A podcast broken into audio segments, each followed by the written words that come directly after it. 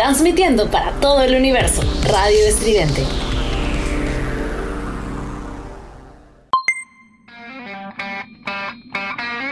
Esto es Giant Metal Roboto con Juliet Vampiro y Eric Contreras Ayala.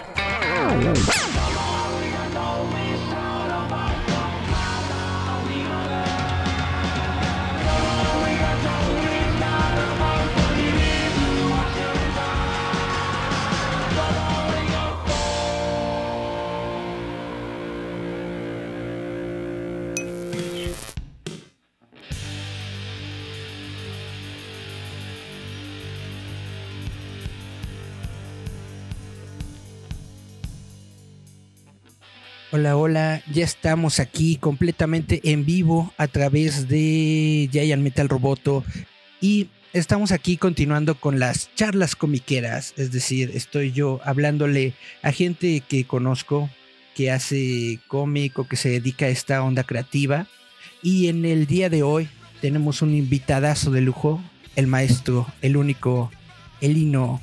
Hola. Muchas gracias por la introducción, mano. ¿Cómo estás? ¿Cómo está toda tu gente? Saludos a todos los que nos pueden estar viendo. No sé cuántos sean ahorita, creo que uno Uy, dos. Miles, cientos. Uno o dos millones, digo, de gente que nos está viendo en vivo. pero saludos a todos y gracias por invitarme. Perfecto. Pues, ¿qué nos cuentas? Ahorita, ¿en qué estás trabajando? Ahorita estoy trabajando en un juego para móviles con un estudio de Barcelona. Ahí es mi trabajo fijo, no puedo hablar mucho por, por contrato, pero está bien padre, está bien fregón, estrenamos en octubre y va a ser un chingadazo global, entonces va a estar bueno. Entonces ahorita le estás entrando a los videojuegos, sí. ¿Ya no estás haciendo animación? Mis cosas, estoy trabajando mis proyectos eh, aparte, aparte sí. ¿Y de eso tampoco podemos hablar? Sí, tengo un cortillo ahí que estoy en, pues que estoy como que detenido ahorita, pero estoy trabajando la pre, ya está el guion. Em, por ahí tengo dos, tres carpetitas de series que estoy también trabajando a la par y, ando como cabildando ideas para una, un par de pelis. Entonces ahí ando escribiendo ahora. Películas, no manches. Sí, pues yo le quiero tirar a todo, mano. Ya ves cómo soy. Porque, bueno, eh, la verdad, o sea, no, no, es por tirarle a nadie, pero yo siento que en el ambiente de las películas animadas mexicanas, pues sí, como que falta calidad, falta caché, ¿no? Entonces que le entres tú puede ser algo muy genial. Te puedes convertir en el. ¿Cómo se llama el gordito este? Guillermo del Toro. ¿Cómo se llama? Pues eh, ya está uno, se llama Jorge Gutiérrez. Ahí está Jorge, mi querido Jorge, ahí anda, pegando durísimo en Netflix y, y, en este año estrenan por ahí de noviembre Maya and the Tree, que es su proyecto más reciente, y también vienen más series y más proyectos de Jorge. Él es el siguiente Guillermo el Toro, yo creo, de la animación. Yo todavía no hago nada, entonces hasta no, no tener algo, pero pues ando trabajando justamente para tener algo, ¿no? Ando escribiendo y ando puliendo el guion, y ando consultando y todo, porque eso que dices es muy cierto. Y no es cosa de que, vamos, hay muchas cosas en las que la industria carecemos, ¿no? Carecemos de buenos guiones, carecemos de buenos productores ejecutivos, carecemos de buenos visionarios de negocios, carecemos de, de talento, no. Es de lo único que no carecemos es de talento. Hay muchísima gente súper fregona y cada año emigra un montón de gente. Y, y, encuentran jale en otros lados. ¿Y por qué? Pues porque son buenos, ¿no? Eso, eso no falta, eso aquí sobra. Lo que falta es gente que tome las decisiones y que ponga el dinero y que enfoque estas decisiones y que enfoque la dirección de, lo que se quiere hacer, ¿no? Que lo, que lo establezca como un negocio tal cual para que la industria se pueda sustentar, esta industria creciente o incipiente de la animación que, hay en nuestro país de Latinoamérica necesita eso, necesita alguien que la soporte desde abajo y, que pueda crecer. obviamente los guiones es algo que a todo nivel eh, a México le cuesta, a nivel sí cinematográfico, a nivel eh, de series, de novelas, de todo, carecemos de, guiones. Aunque hemos tenido cosas buenas en cuestión de series, no necesariamente animadas, eh, hemos tenido cosas buenas eh, y, películas también, pero son, son muy pocas a comparación de todo lo que se puede producir o estar produciendo, ¿no? Entonces, em, sí es menester de muchos de nosotros y responsabilidad de todos los que estamos ahorita en esto, eh, procurar calidad, ¿no? Aunque te digo que son muchos factores actualmente los que juegan eh, en esto para que, o los que entran en juego para que una película salga o una serie y, esté bien hecha, ¿no? Son muchos factores, principalmente presupuesto. ¿Usted no ha pensado en irse allá por las Canadas? Canadá, sí, pero la cuestión de Canadá es que importa mucho a gente que haga maquila. Y, la verdad, yo ahorita no estoy queriéndome enfocar en maquilar, estoy queriéndome enfocar en crear. Entonces, eso es un poco más difícil. Hay que hacer, hay que llevar otros caminitos por ahí. Más Porque dicen que ahí en Canadá hay mucho, hay mucho trabajo, pero también hay como que mucha, ¿cómo se dice? Vaya, allá se apoya en animación. Está la, ah, no me acuerdo cómo se llama, que es justamente una, una como agencia dedicada, ¿no? A la animación allí en Canadá. No me acuerdo cómo se llama. Bueno, en Canadá apoyan mucho esto porque pues allá se maquila o se produce un montón de animación. Hace unos años era el 80% de la animación a nivel global. Creo que ahora se ha distribuido un poquito mejor. Estos años se ha distribuido un poquito mejor alrededor del mundo. Y con esta situación del 2020, creo que trabajar desde casa también ha funcionado para muchos estudios también. Pero, eh, y bueno, y ahora Canadá no estaba dando tantas facilidades como antes, tengo entendido, o Estados Unidos tampoco. Entonces es más difícil migrar para algunos, algunas personas, para otros es muy fácil. Independientemente de eso, eh, a mí me gustaría más enfocarme, te digo, en contar la historia más allá de, maquilar y ser uno de los animadores, uno de los rigueros, uno de los iluminadores. Y no me estoy menospreciando el trabajo, es trabajo muy bonito y muy técnico de lo que están haciendo eh, todo el mundo que ha emigrado para allá y son unos fregonazos y los admiro muchísimo. Tengo amigos allá que quiero mucho y veo su trabajo y sus logros y me lleno de orgullo y me pongo emocional cuando lo veo, pero yo quiero hacer otras cosas. Entonces estoy enfocándome en eso ahorita. Ahorita sí. Aunque emigrar, te digo, nunca me ha, al revés, siempre me ha parecido atractivo, ¿no? Nunca me ha desagradado la idea. Entonces andamos también viendo eso. A lo mejor no es Canadá, a lo mejor es otro lado. O Japoncito. No, Japón está bien mal pagado. Estamos mal pagados acá. Ya hay chingos de gente haciendo cosas súper fregonas y, como hay tantos, pues es menospreciado. Entonces ahí está más difícil. Corea, entonces. Uh, Corea está siguiendo los talones ahorita Japón. Ya por fin Japón se ha abierto que Corea maquile cosas para ellos, como Doctor Stone o como, eh, como se llama? God of High School y varios animes que ya están maquilando también en Corea. Entonces creo que también Shinki no Kyojin tiene por ahí algún estudio que le maquila en, en Corea. Entonces, y Corea va para allá, va para, va para hacer sus propias series pronto, así como China. Y entonces, ¿qué tal te ha tratado a ti la pandemia? ¿Estás bien? ¿Estás mal? ¿Si has podido chambear? Fíjate que hace un año, bueno, dos, antes de la pandemia, eh, tuve un traspié profesional medio duro me quedé sin chamba rapidísimo, así de un día para otro. Y, y, sí fue, ¿qué está pasando? ¿Qué está pasando? Em, y me costó bastante como que encontrar, en 2019 encontrar algo fijo o algo que me diera cierta estabilidad. Iba muy al día, muy al día. Eh, pero ya a finales del 2019, principios del 2020 empezó a levantar y cuando llega la pandemia, después de haber sufrido todo el 2019, eh, dije, no, es que no me va a volver a pasar lo mismo ni de pedo me vuelve a pasar lo mismo. Y me puse como mercenario, me puse súper perro en buscar chamba por otro lado, por, por eh, eh, eh, todos los websites y todas las agencias de publicidad, estudios de cine, estudios de animación, a todos lados, a todos, a todo mundo en todos lados mandé mis portafolios. Hubo varios que me hablaron, conseguí chambitas en Estados Unidos, en estudios pequeñitos de Estados Unidos, conseguí chambas acá, eh, eh, algunos freelancers para estudios como Cult1, como MetaCube, estoy trabajando con ellos.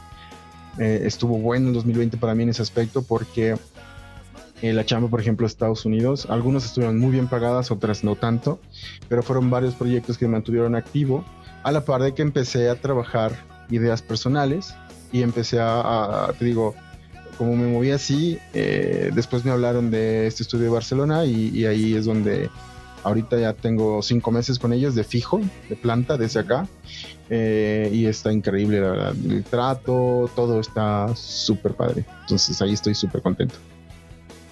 Eso está muy padre. Al menos, vaya, es bueno que todavía siga la industria y que todavía haya trabajos disponibles. Porque a muchas personas sí le están tomando, bueno, sí les está costando trabajo. Sí, eh, me doy cuenta de que, no sé, tengo amigos que están, por ejemplo, en 3D. Y 3D es de lo que más hay, y en videojuegos está mucho mejor pagado que en animación. Es cuestión de que, de que se sigan, le siguen chingando para tener un mejor portafolios y que les, y que les estén, digo, a mí me tardé un chingo, pero lo logré, ¿no? En conseguir chambas así en encontrar la movida y, pero pues es cuestión de que se pongan a buscar y me preguntan, ¿y cómo le haces? Pues empiezo a darles plataformas donde poder subir tu portafolio, donde poder buscar y les digo, es que yo el año pasado estaba buscando diario, diario, diario, de cuenta que cada semana era un día voy a abarcar Canadá o Vancouver o nada más, un día voy a abarcar Vancouver, entonces busco todos los estudios de Vancouver y a todos me meto a sus páginas y a todos les mando mis portafolios y al día siguiente busco Ottawa y Toronto y el día siguiente busco Montreal, y al día siguiente me voy a Los Ángeles, a Los Ángeles 1, y el día siguiente Los Ángeles 2, y el día siguiente Nueva York, y el día siguiente agencias de publicidad en Estados Unidos, y el día siguiente Latinoamérica, y el día siguiente Australia y Nueva Zelanda, y el día siguiente Europa, y así me lo llevo uno, uno, y después vuelvo a empezar, ya pasó una semana, vuelvo a empezar a ver otras vacantes. Y así me la llevo, así me la llevaba, me la llevaba, me la llevaba. Y luego vamos a ArtStation y vamos a Glassdoor y vamos a todas las plataformas y ver qué hay, qué hay, qué hay, constantemente checar el sitio de Disney, constantemente checar el sitio de Netflix, de Nickelodeon, de DreamWorks, todo estar constante, constante, constante para ver qué, qué jale puede uno encontrar. Y te digo, eso, eso que hice de buscar estudios o agencias me ayudó a abrir el panorama porque muchos estamos con que ah, pues es que no me, no me hablan de Disney, ah, es que no me hablan de, de Cartoon este, Saloon o de Lighthouse, empieza uno a buscar, obviamente los estudios grandes que son los que uno conoce, de Line, pero hay un montón de estudios pequeños que a lo mejor no tienen las grandes licencias, pero tienen buenos proyectos que a lo mejor tampoco son el gran portafolio, ¿no? Pero no te están eh, explotando en cuestión de horas de trabajo eh, te da para tener un tiempo libre que puedas dedicar tú a tus portafolios o a tus proyectos personales y te pagan relativamente bien. Y aprendes a manejarte en plataformas de, producción, aprendes a manejarte plataformas de pago, aprendes a manejar tus tiempos. Es, es, es, otra, es cuestión nada más de ver un poquito el panorama y decir, bueno, pues no es Pixar, pero es estudio Johnson McGiver y este estudio me puede, eh, eh, me, me, va a dar estos tres meses este proyectito y si jala más, pues al que sigue y al que sigue, ¿no? Entonces es cuestión de, pues ahora sí que, que freelancear, ¿no? Pues hacerle el freelance bien. Porque, y no digo, oh, es que no trabaja el que no quiere, no voy a decir eso nunca. pero, pero es cuestión de estarle chingui chingue y chingui chingui chingui chingue y, y, ser necio, porque fíjate que merma, muchas negativas merman. Eh, hubo un tiempo en 2019 que, que, y 20 también, hasta que en el 20 ya estaba yo blindado emocionalmente. En, en 2019 este, eh, hubo, un momento, hubo días, o sea, diario, diario, diario, eran 10, 15 correos de no gracias, no gracias, correos de esos copia y pega, de esos eh, por defecto que ya están programados, de no, vamos a pasar eh, de largo, pero mantendremos sus datos por cualquier cosa, o sea, así diario, güey, diario, diario, diario, que me despertaba a checar mi correo y diario chingos de negativas, pues iba mermando y se iba mermando y si uno se cuestiona, si chinga, sirvo para esto, no sirvo para esto, ¿qué está pasando? Pero tengo portafolios, pero ¿qué está pasando? Es, es difícil, hay que, tener, hay que tener un carácter un poquito duro para, para, para aguantar los chingadazos, pero si uno es necio y uno sigue trabajando y uno está seguro de lo que quiere hacer y lo que le gusta y de que uno se, pone, se emperra y dice, mi madres no me dejo y, y le chinga, y eventualmente uno va a cosechar lo que siembra. Créanme, los que estén escuchando, si hay alguien que necesita escucharlo, eventualmente sí uno sí cosecha lo que siembra, solo tiene que ser muy necio. Y además uno nunca sabe, porque esos estudios chiquitos o que tú veas chiquitos en, en, estos momentos, al rato obtienen premios o al rato sale, resulta que su videojuego, por ejemplo, es el hitazo en, en, las tiendas y se vuelve el boom. Entonces, realmente no sabes, realmente no sabes si con la persona con la que estás trabajando, con la empresa con la que estás trabajando, de pronto resurge y, y tú estás ahí, en medio de todo. Claro, eh, eh, había un estudio con el que estuve trabajando que es Essence Cartoon, que son, bueno, está en Ohio, pero trabajan con un montón de gente. Yo estaba trabajando con cámara de Ecuador, con chicas de Los Ángeles, o sea, gente de aquí de la Ciudad de México también. Entonces, mucha gente hacía distancia y tenían proyectos y un piloto para Amazon. Este es el segundo piloto que hacemos para Amazon. es un estudio súper pequeñito que trabaja con gente a distancia outsourceando pero que puede eh, en algún momento la pega, ¿no? Le está tirando a eso y eso está muy bueno. O sea, como dices, un estudio chiquito que tú no sabes, tú no sabes qué tanto están haciendo, así como de repente brotan. No, pues que el Tigre sin rayas de Robin, eh, nominado al Ariel y de repente prenominado al Oscar. Y, ah, cabrón, ¿y ese güey de dónde salió? Pues tiene atrás otros cortos, tiene como tres o cuatro cortos más Robin y ha estado pique, pique piedra, por ejemplo, ¿no? Entonces es eso, es estar chingui jode, chingui jode y, y, pues no, no, menospreciar a nadie ni a nada, es trabajo y el trabajo es súper decente y, y, vale, todo cuenta. Yo lo veo mucho, por ejemplo, con, lo, con los videojuegos porque me llegan normalmente los comunicados de prensa de estos juegos que son independientes, que no tienen tantos seguidores y de pronto no resulta que ya están en Steam y llegan a 7, 10, 15, 20 millones de descargas y realmente repuntan muy, muy rápido. Sí, eh, en cuestión de juegos, pues vean Among Us o, Fall Guys. Ajá.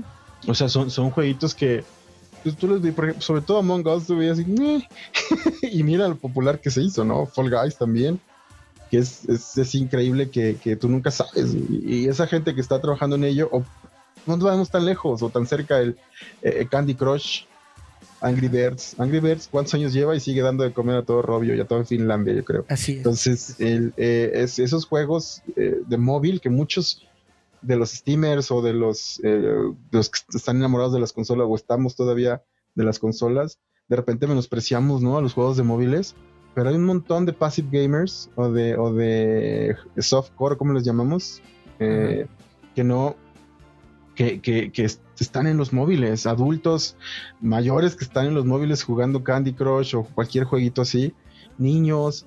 Entonces el, mercado es mucho más amplio y, pues es un negocio y, tan, es un negocio que pues hay un montón, cada vez hay más, ¿no? Y eso es trabajo y es mucho mejor pagado realmente que la animación. Entonces es cuestión de, encontrar el... Ahorita, ¿eh? Es cuestión de encontrar el,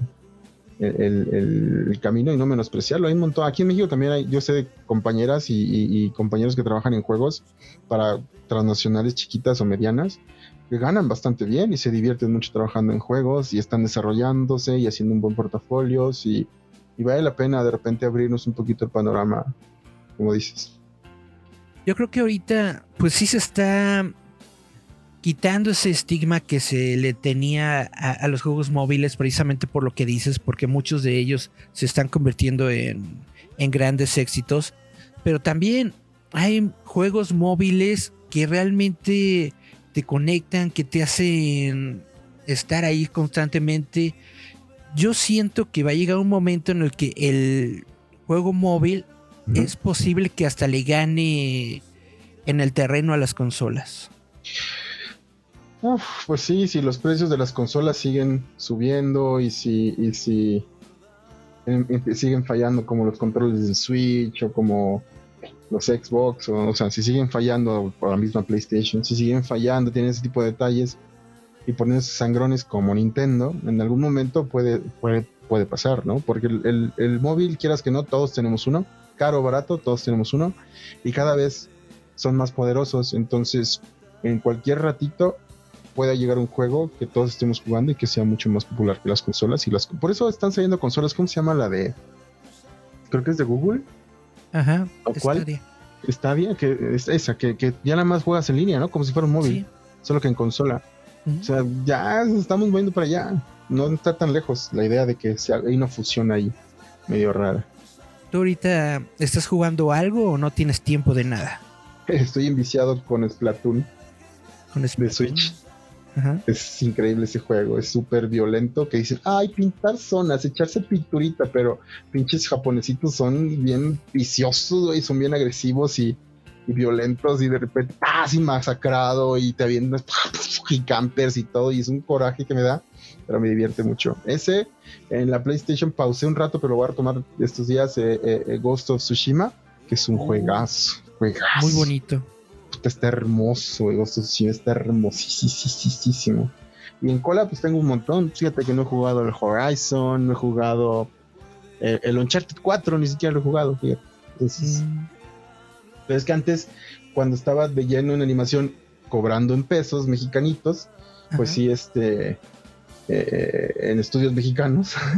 sí, era, era, era, no tenía tiempo, tenía que estar teniendo dos, tres, cuatro proyectos al mismo tiempo porque si no, no pagaban las cuentas. Pero ahorita que, que, no me va tan mal, ¿no? Por lo menos ya no puedo enfocarme en mis proyectos, te puedo darle un tiempecito, si quieres, a relajarme en las tardes. Entonces tengo una hora o dos para jugar, puedo dibujar otra hora, si acaso, puedo ver TikTok. Entonces, está, está, estoy ahorita en un, en un, en un tiempo tranquilo, afortunadamente. Y series animadas, ahorita estabas platicando de algunos animes, ¿qué estás viendo? Puta, un chingo de animes. Ahorita he retomado el anime. He retomado, o sea, desde un, de un par de años para acá retomé eh, eh, mi, amor por el anime. Eh, estoy viendo ahorita Shingeki no Kyojin, obviamente. Estoy viendo Jujutsu Kaisen. Estoy viendo Kaguya-sama. Estoy viendo. Que no he visto la segunda temporada. Hasta ahorita que contraté Funimation. Eh, y en Funimation también estoy viendo la segunda temporada de N no Shobutai. Eh, estaba viendo Tokyo Ghoul, pero ya no me gustó la segunda temporada, es una basura. Estaba viendo, voy a ver la de Toilet Bound, la tengo en la, en la, en la lista, pero también está Dino Daiboken, las aventuras de Fly. Está bien bonito, está bien bonita. Eh, Doctor Stone, obviamente. Estoy esperando este, Tate no Yushu, la del Rising of the Shield Hero. Estoy esperando que esté en la siguiente temporada. Este, ¿qué otra tengo en fila? Bueno, One Piece. Kakegurui, que no la había visto. One Piece fue pinche Sevilla. No creo que no esté viendo el cabrón, pero Héctor Sevilla, el monstruo del Painter. Ese güey, ese güey estuvo chingui jode. Y ya que salió Netflix, dije, pues ya no tengo los mis podcasts, ya me los acabé. A ver, play. Y valió madre. y valió madre. Ya voy en el episodio 80 de, de One Piece. 80 y algo. Ahí voy soy paciente. Yo espero este año ponerme al corriente con los mil episodios de One Piece. No, está muy cañón. Yo creo que no he visto ni 10 porque sí se me hace demasiado, demasiado. Da hueva. de tiempo. Sí, pero está padre. Los diseños de personajes están padres. Tienen arcos bonitos. Me gusta, por ejemplo, que es como, como si, este, si fueran un chingo de libros de, de cuentos de piratas, ¿no? Una serie de libros de cuentos de piratas, así tienen estos arcos pequeños dentro del metaplot. Entonces, al principio yo decía, mmm, esto no me lleva a ningún lado, ¿no? Este arco sí es el arco donde encuentra a Zoro, es el arco donde encuentra a Nami, es el arco donde encuentra a Sanji y a Usopp, y ahí vas, pero después, ¿y este arco qué, qué hueva? No lleva a ningún lado. Pero otro y otro y otro son parte del camino y son, como mini historias, mini, mini cuentos de piratas que son bastante disfrutables. Si tienes las ganas, ¿no? Si no, pues no, más. ¿No viste esta serie de No se metan con el Eisoken? ah, sí. Este, eh, sí, la de Eisoken. Esa está bien bonita. Es del director de, de Devil May Cry Baby, ¿no? De este Está bien chula y es muy identificable. Uno puede eh, identificarse bastante con, con las chicas.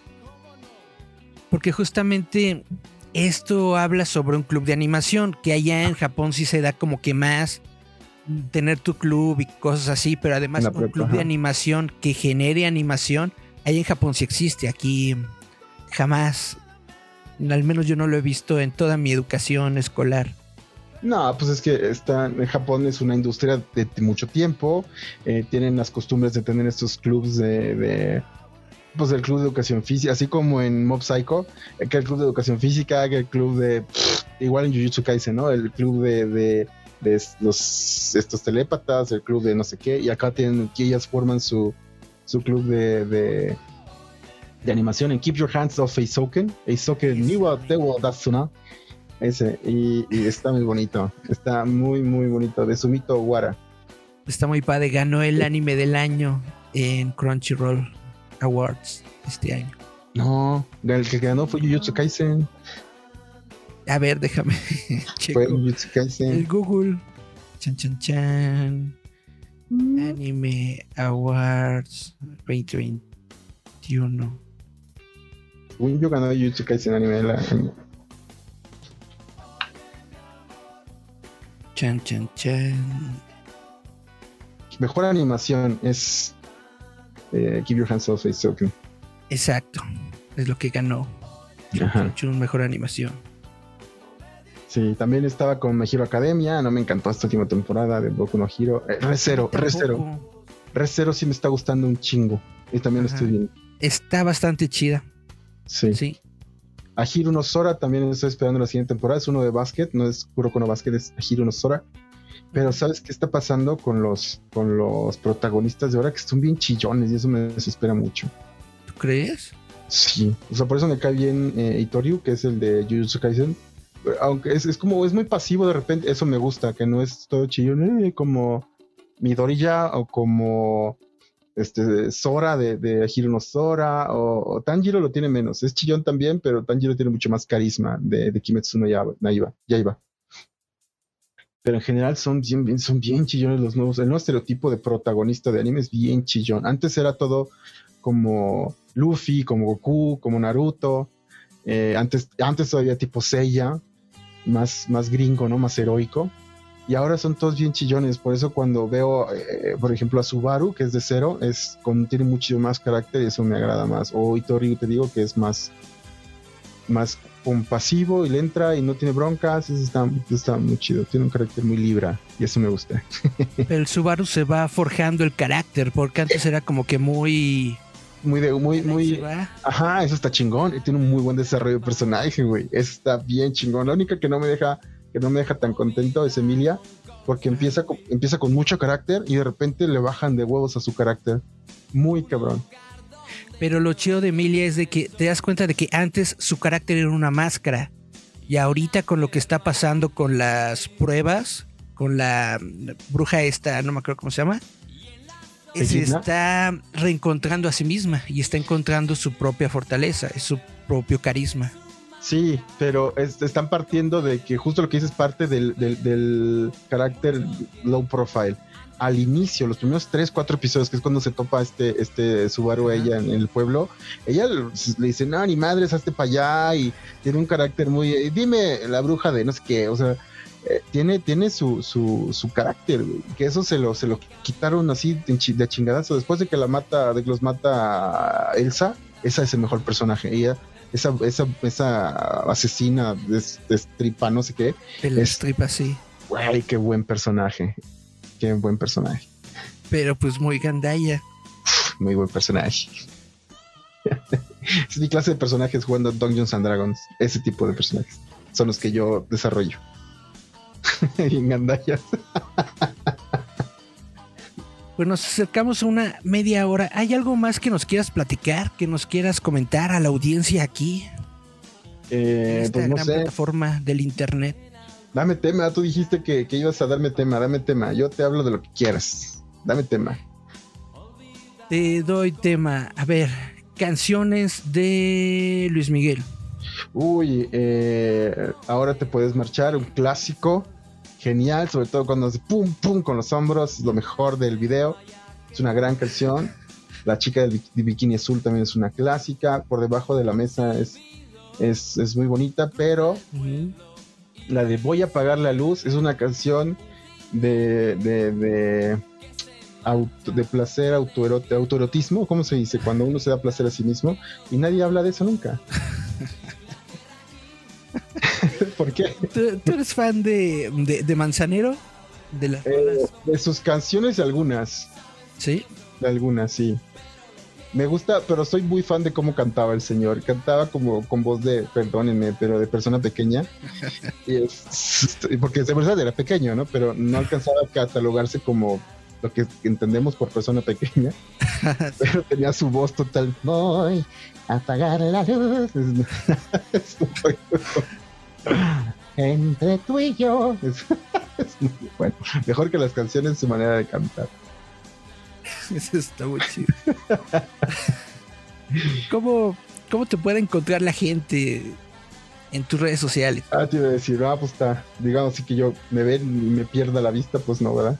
Este, mis redes sociales, pues en TikTok, Instagram, Twitter, estoy como en Behance, creo que también, no, en Behance no, en ArtStation, en Twitter, Instagram y TikTok estoy como Divino con H intermedia, D-I-V-H-I-N-O. Em, en Facebook, en Behance estoy como Inorama o también con H, o también mi, mi página inorama.com, ahí estoy, punto .net, punto .com.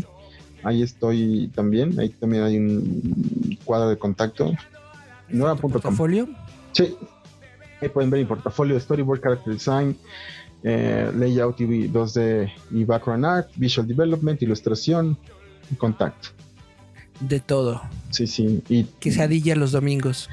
no, mano, barbacoa. No, barbacoa de, de borrego. con aguacatito. Mm, con su consomecito, salsita roja. Muchas gracias por la plática. Muchas gracias por haber estado con nosotros.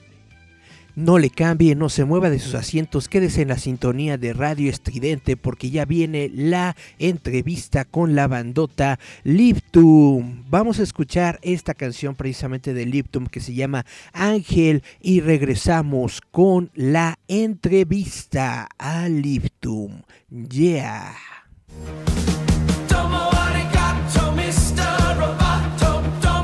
Esto es Giant Metal Roboto.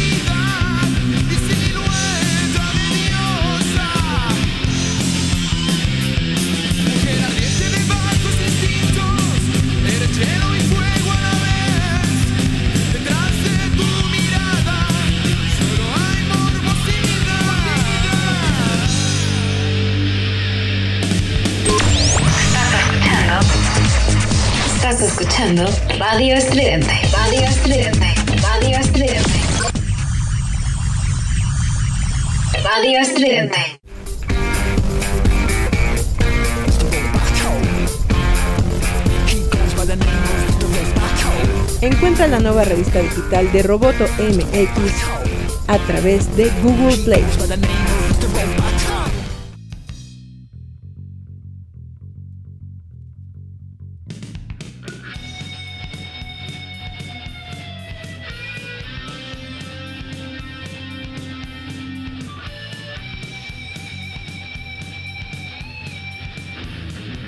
Hola, ¿qué tal, chavos? Estamos aquí completamente en vivo y en directo.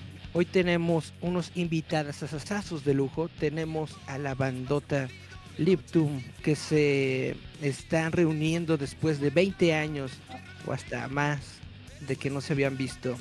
¿Cómo estamos? Preséntense, por favor. Tú empiezas en yo. No, pues a gusto, a gusto que se presente la estrella. No, ¿cuál estrella, hombre? Mis queridos, mucho gusto, soy Augusto y soy la voz de Liftum. Un saludo aquí, un abrazote, rock and roll. Y yo soy Zenón, Zenón el baterista, el baterista del Liftum. La verdad, pues es un honor para nosotros estar aquí con este Eric Roboto. La verdad, o sea, muchas gracias. Nuestra primera entrevista después de 20 años. Parece que Y fue vamos- ayer. Vamos a comenzar con eso. ¿no? ¿Qué pasó? ¿Por qué 20 años? ¿Qué ocurrió? Mira, mira, mira, nosotros una, una, este, una agrupación que no sé si has llegado a ver la película esta de, de Dirt, de Motley Crue. Pues más o menos esa historia, pero en México. una historia muy loca, la verdad. Liftum, Liftum tuvo una historia muy loca, o sea, más o menos así, claro, con menos dinero, pero yo creo que las mismas fiestas, las mismas, o sea, casi igual, ¿no? O sea, la verdad, fue una relación muy intensa. Liftum tuvo una relación muy intensa. Llegamos a tocar con Koda, llegamos a tocar con Kerigma, llegamos a tocar con Suset, o sea, con muchísimos grupos. Eran fiestas y fiestas, entonces, pues yo creo que, pues no sé, o sea, al, al final, pues los chavos no me, no me aguantaron el paso. eso sí, eso sí. No, yo creo que aquí yo creo que el primero que salió, o sea, fue una relación muy intensa, pero fue Augusto, fue el primero que salió y una vez que salió Augusto, pues ya no fue igual, sinceramente. Ahora no sé, nunca supimos la verdad de por qué se había salido en ese entonces, no sé si a lo mejor nos pudiera decir. Pues eh, la verdad, de, ni yo sé muy bien, pero fue como que una etapa. No sé si estaba muy grueso el, el rock, lo punk, así la esencia de los Liverpool. Y yo sentí en un momento dado que ya, como que me quería bajar tantito del tren porque sí andaba ya muy azotado. Entonces, pues en realidad fue eso.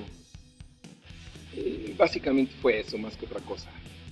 Pero ahora feliz de, de esto y vamos a hacerlo con muchísima más pasión y muchísima más fuerza y muchísimo más profesionalismo. Sí, yo creo que yo creo que uno de los grandes errores que tuvo Lib, que tuvo Libitum cuando se formó fue que nos dedicamos más a la fiesta que a la música y yo creo que eso sí nos llegó a afectar porque pues perdimos cuando yo conocí a Augusto, él era dueño, él era dueño de un este de un lugar de pizzas, ¿no? Augusto ahí en Polanco. Hamburguesas. de hamburguesas, exactamente.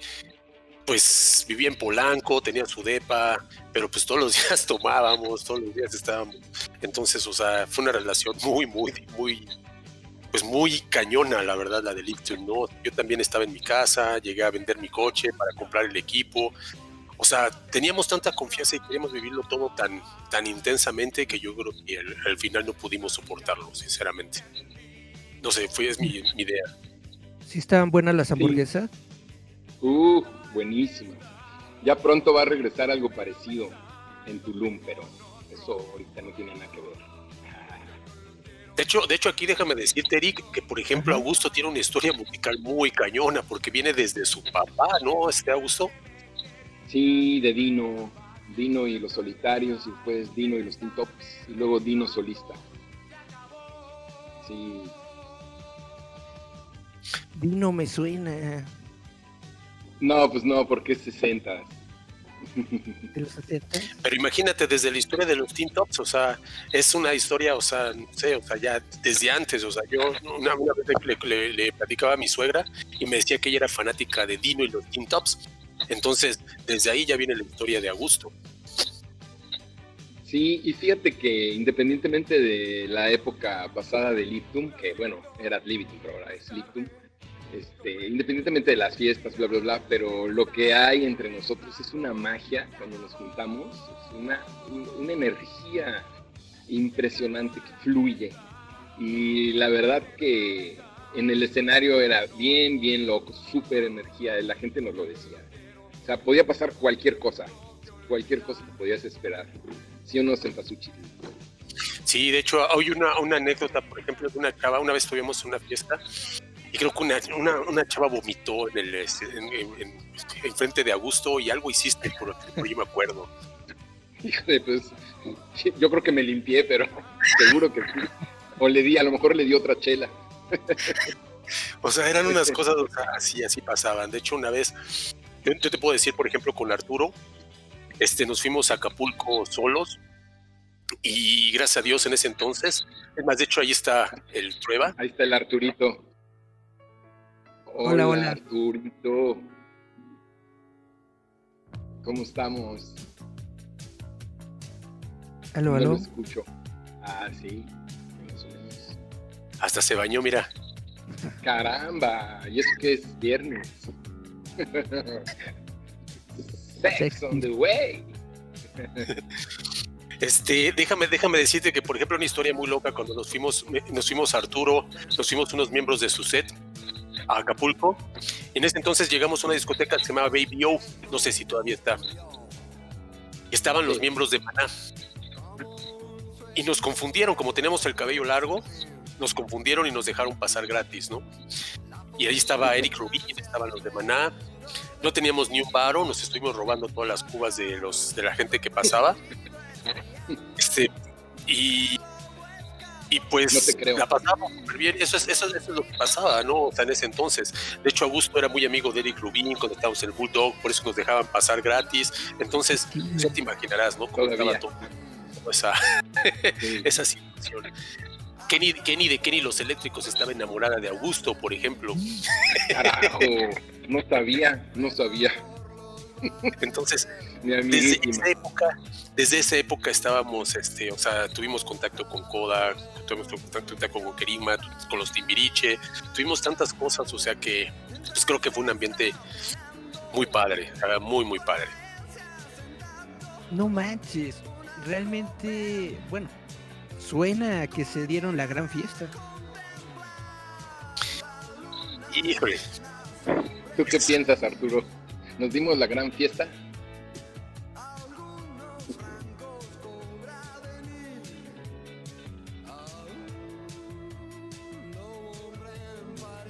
¿sí se oye Arturo?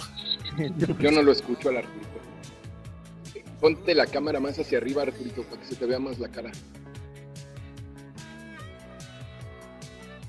Ah, pues tiene Ah, desconectado pues es que el tiene, audio. tiene, la, tiene el micrófono en mute, Así que se como- quite el Ah. micrófono de mute. Ándale, ahí estás. École. Y tiene mute en el micrófono, entonces ahí para que se lo quite. Quítale el mute al micrófono.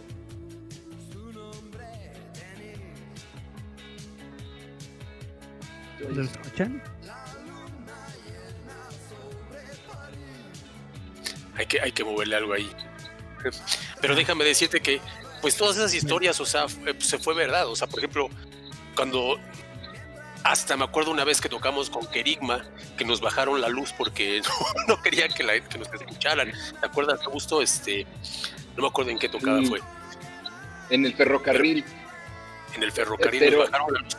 Nosotros empezamos y, y pues no, no querían que tocáramos porque imagínate cinco chavos, o sea, con el pelo larguísimo en ese entonces y todo parado, entonces pues era padrísimo, ¿no? Era una ambiente muy padre.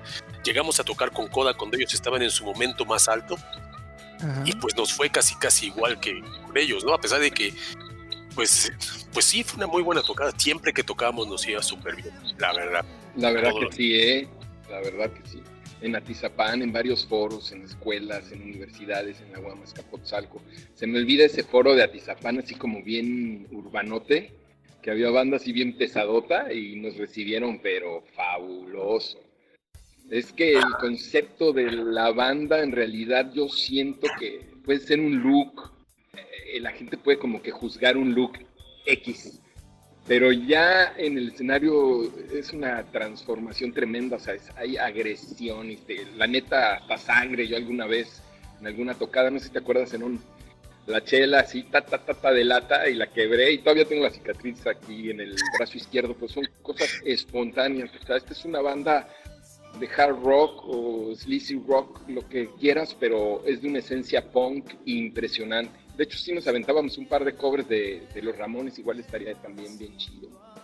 Sí, de hecho, de hecho, en esa época donde estaba el glam, en la época de Poison y todo eso hasta arriba, había un grupo que se llama Suzette, que era muy glam.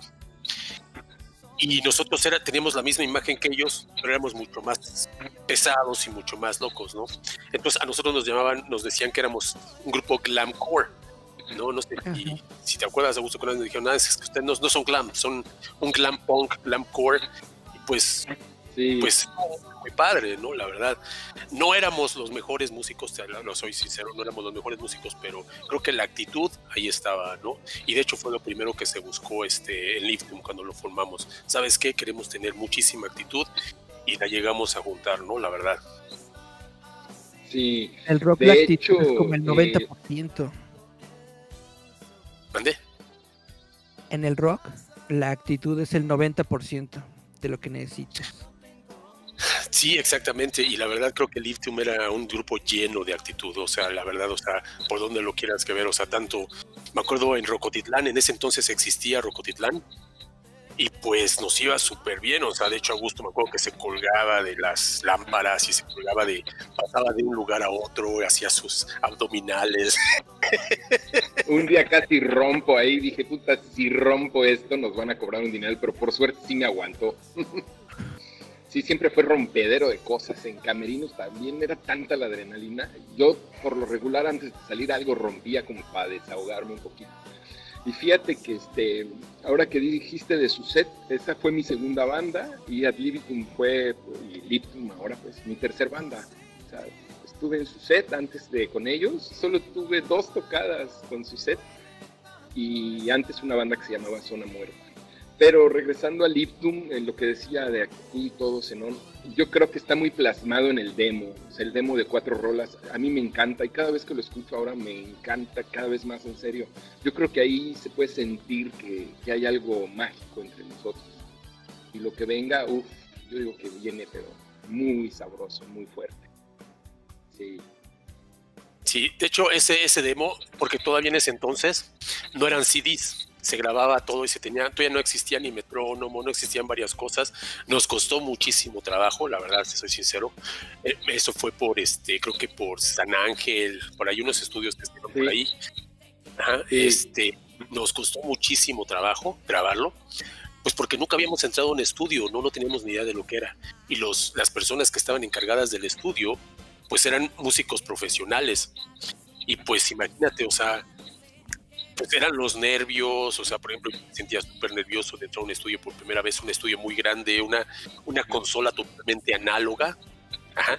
O sea, antes se grababa diferente, no era como ahorita. Ahí tenías que grabar toda la canción completa. Si te equivocabas, no era como ahorita que lo cortas y lo vuelves a meterlo. Ahí tenías que grabarla toda completa, ¿no? Por eso el demo salió tan, tan espontáneo.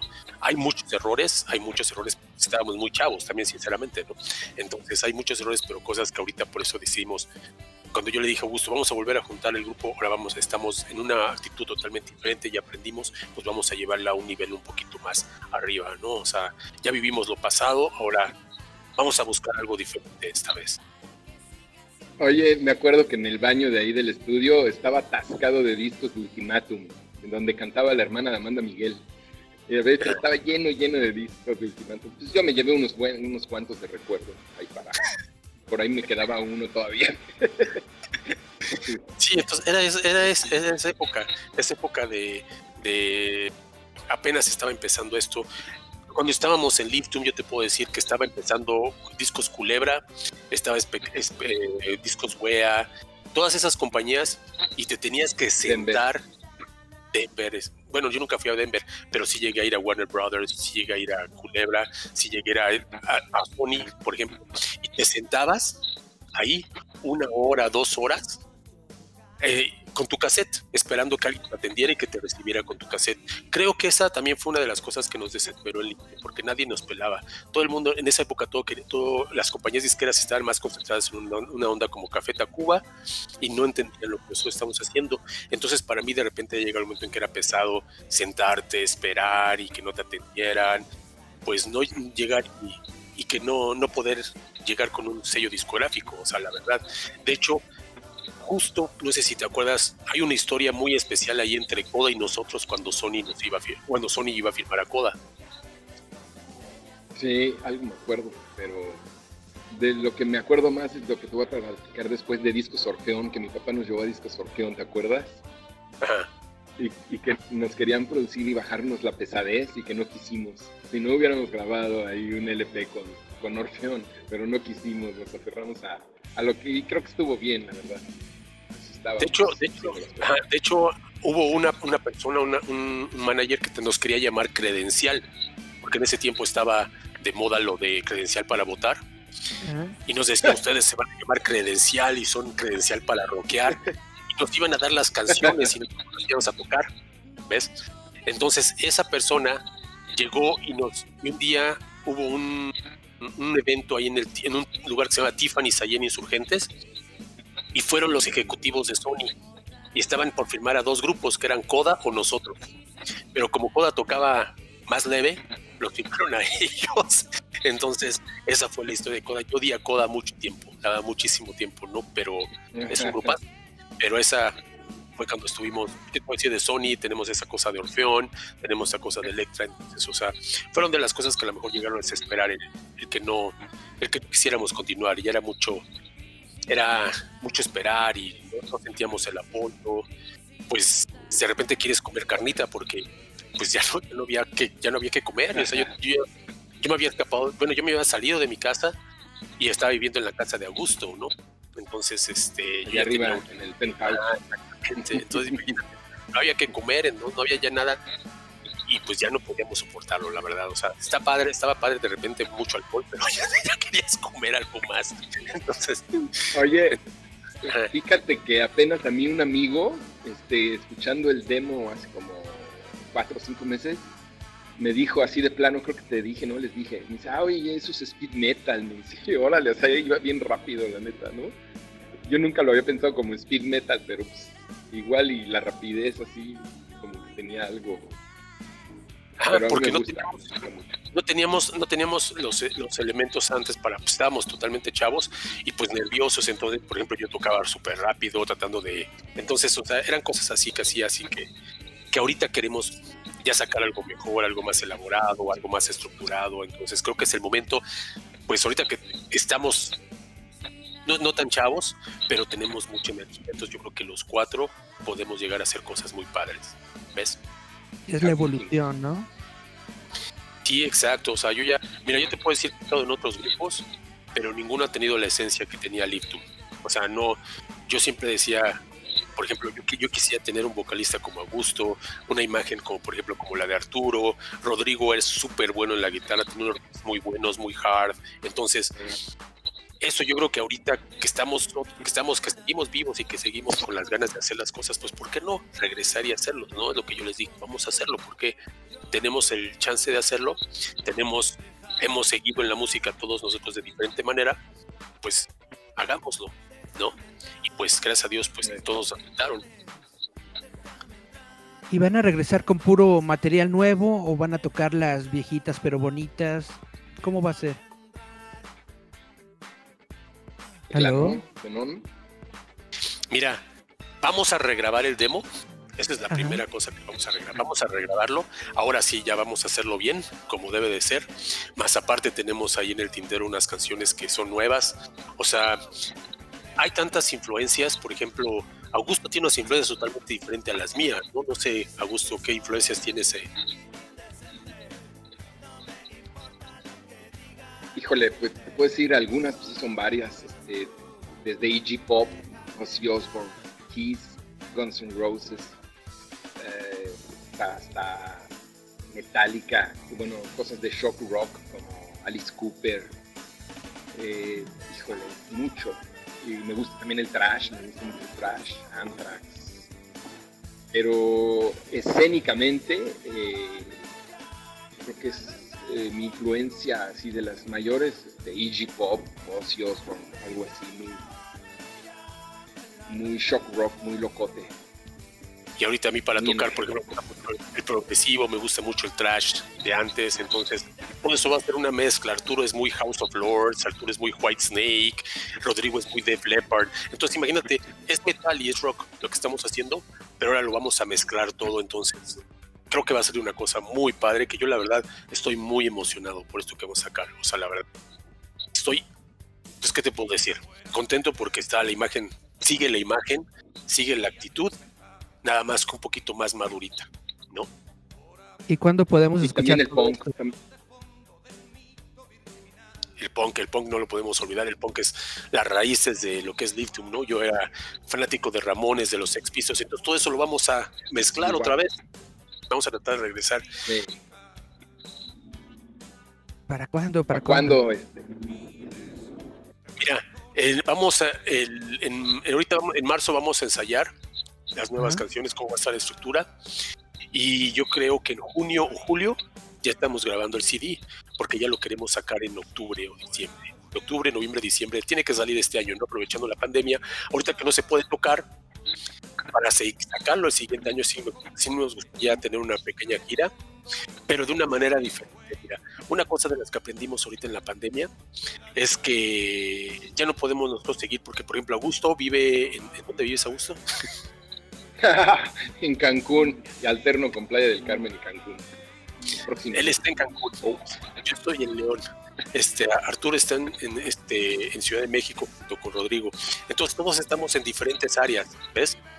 No podemos llegar a decir tenemos que vivir todos en Ciudad de México, sino que simplemente cada quien va a seguir en su lugar, pero vamos a estar con tanta tecnología ahorita, vamos a estar mandando nuestras cosas y de repente mandando ideas y grabándolas y bla, bla. bla.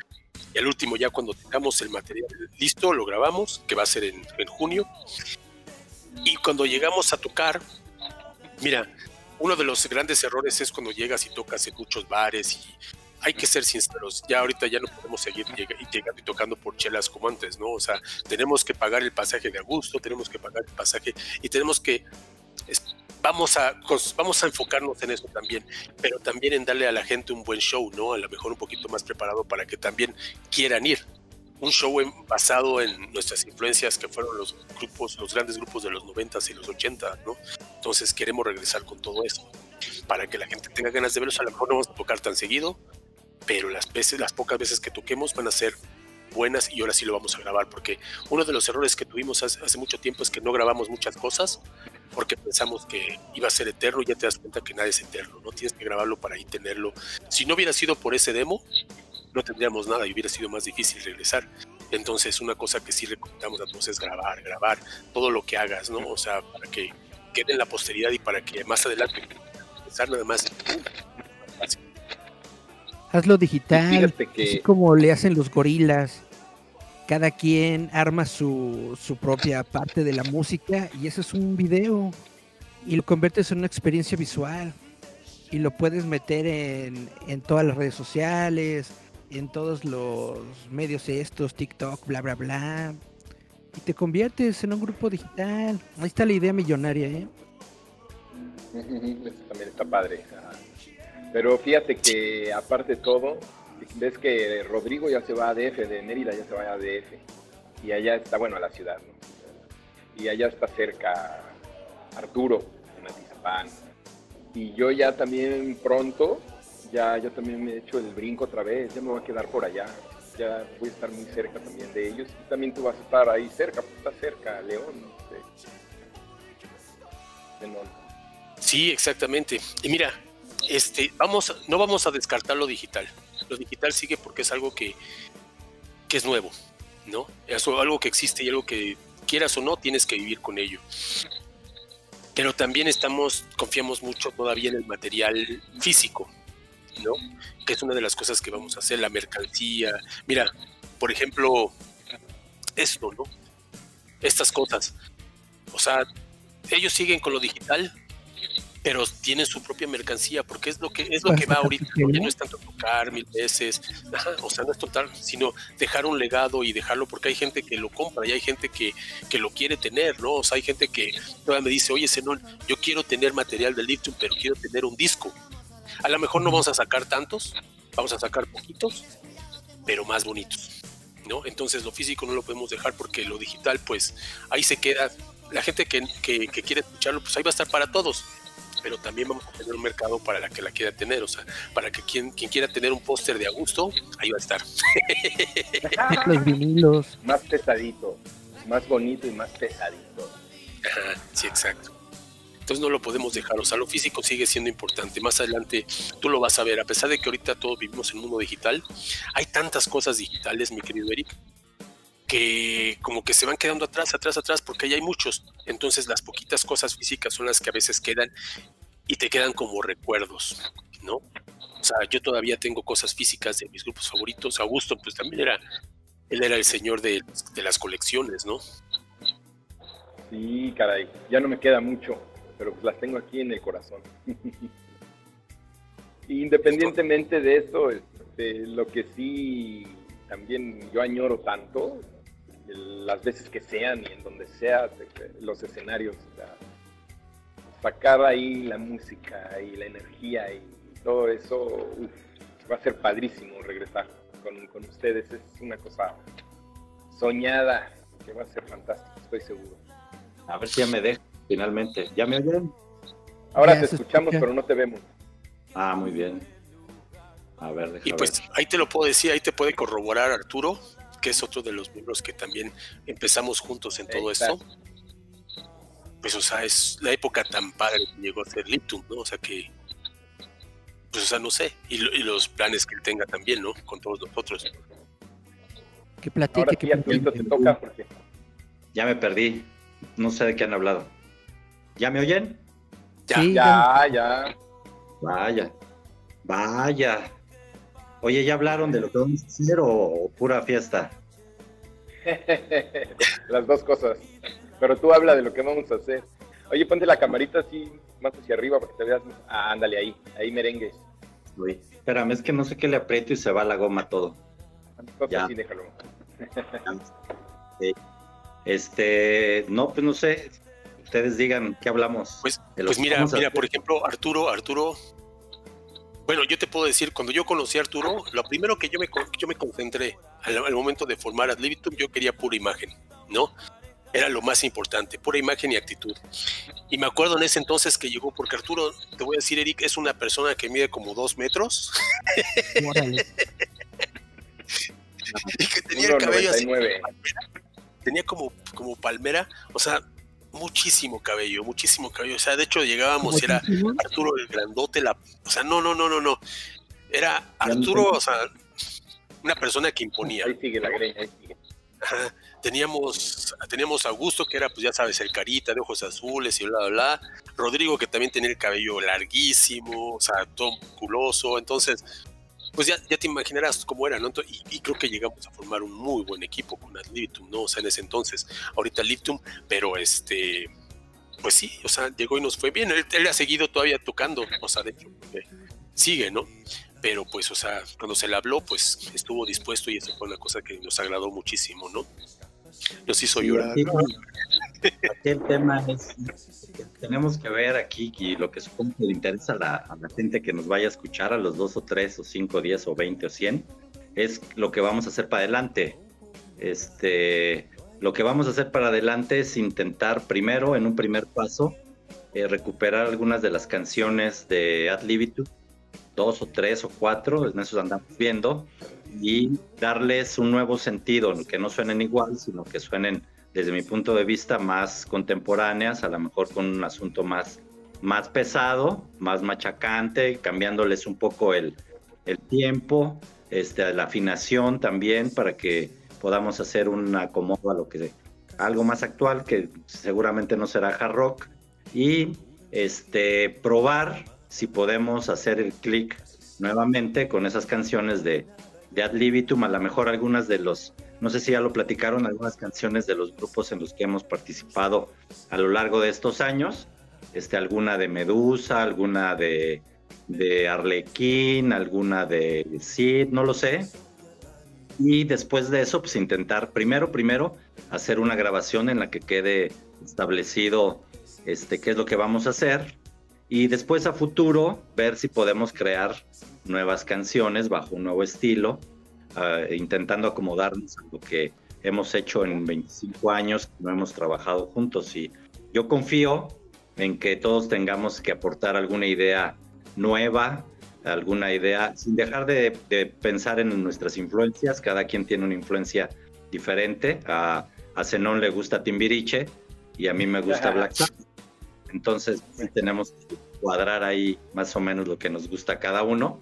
Y Augusto también este, tiene, cada uno tiene una influencia, un gusto y, y a lo mejor en 25 años hemos evolucionado un poco el tema de la música y buscar hacer algo, yo creo que la palabra sería algo con sentido, algo serio, aparte del desmadre, que ya ese seguramente lo vamos a repetir y eso denlo por hecho. Ah, bueno, Augusto no, pero yo sí.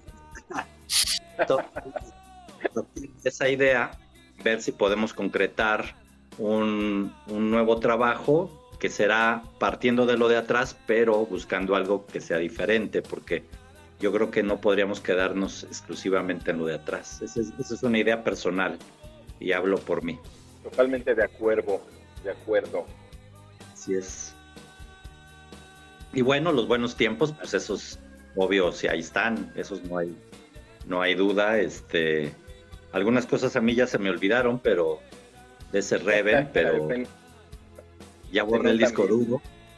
Sí. ¿El pero la te, dice algo? Pero yo creo que lo que tenemos que cuidar antes que nada es el sonido. Este, buscar, buscar uno, pues, y ver qué es lo que queremos hacer con esas canciones de atrás y luego buscar algo, algo nuevo. Yo creo que por ahí va la jugada de esta nueva este, eh, aventura con esta alineación así y a ver qué nos sale, ¿no? Ojalá pudiéramos estar también este, contigo, no tenía el gusto de conocerte, pero ojalá podamos estar en contacto contigo para tener chance de publicitar esta onda, ¿no? ¿Me van a dar mi, mi pase de prensa, mi back pass? Y eso y unas cervezas para que entres. Pero por supuesto. No, no, no, de hecho, de hecho, este, pues lo que, lo que sea, Eric, porque como les estaba diciendo, es nuestra primera entrevista después de mucho tiempo juntos. Y pues ahora sí que pues es nuestra primera vez que estamos hablando acerca de los planes futuros, de los planes pasados. Como dice Arturo, hay una cosa aquí muy importante, ya hemos madurado en muchos aspectos. Por ejemplo, yo estoy emocionado porque siento que este disco voy a yo sigo en clases, siempre he seguido en clases, ¿no? O sea, la verdad. Y siento que muchas de las cosas que voy a meter van a ser. Yo este disco lo quiero ver no como un regreso al pasado, ¿sí me entiendes? Sino quiero, lo quiero meter como el Zenón, uno de los mejores trabajos que yo haya hecho en batería, lo quiero meter en esto, ¿no? Ahora sí, profesional, algo que yo pueda llegar y decir, ahí está mi trabajo plasmado, todo lo que he aprendido. Qué mejor meterlo con la gente con la que llegué a pasar pues ahora sí que de los mejores tiempos de mi vida, ¿no? Porque sí, sí, sí extrañaba, sí extrañaba todo esto, ¿no? Y siento que cuando lleguemos a ensayar va a ser una cosa, sí vamos a estar, antes era mucho berrinche, eso sí te puedo decir.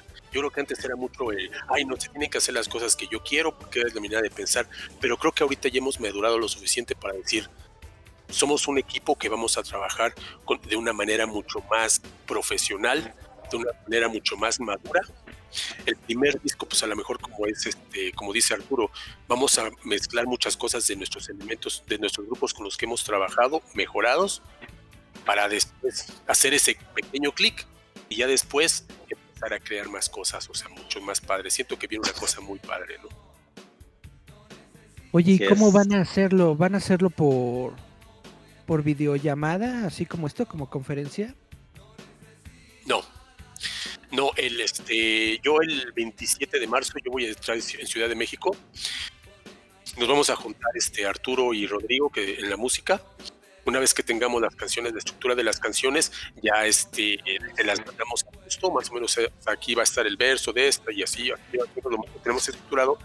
Y vamos a entrar a un estudio que, bueno, que parece que el, el, estudio donde vamos a grabar va a ser con Carpe Diem, Carpe Diem Records, el, en junio o julio, ¿no?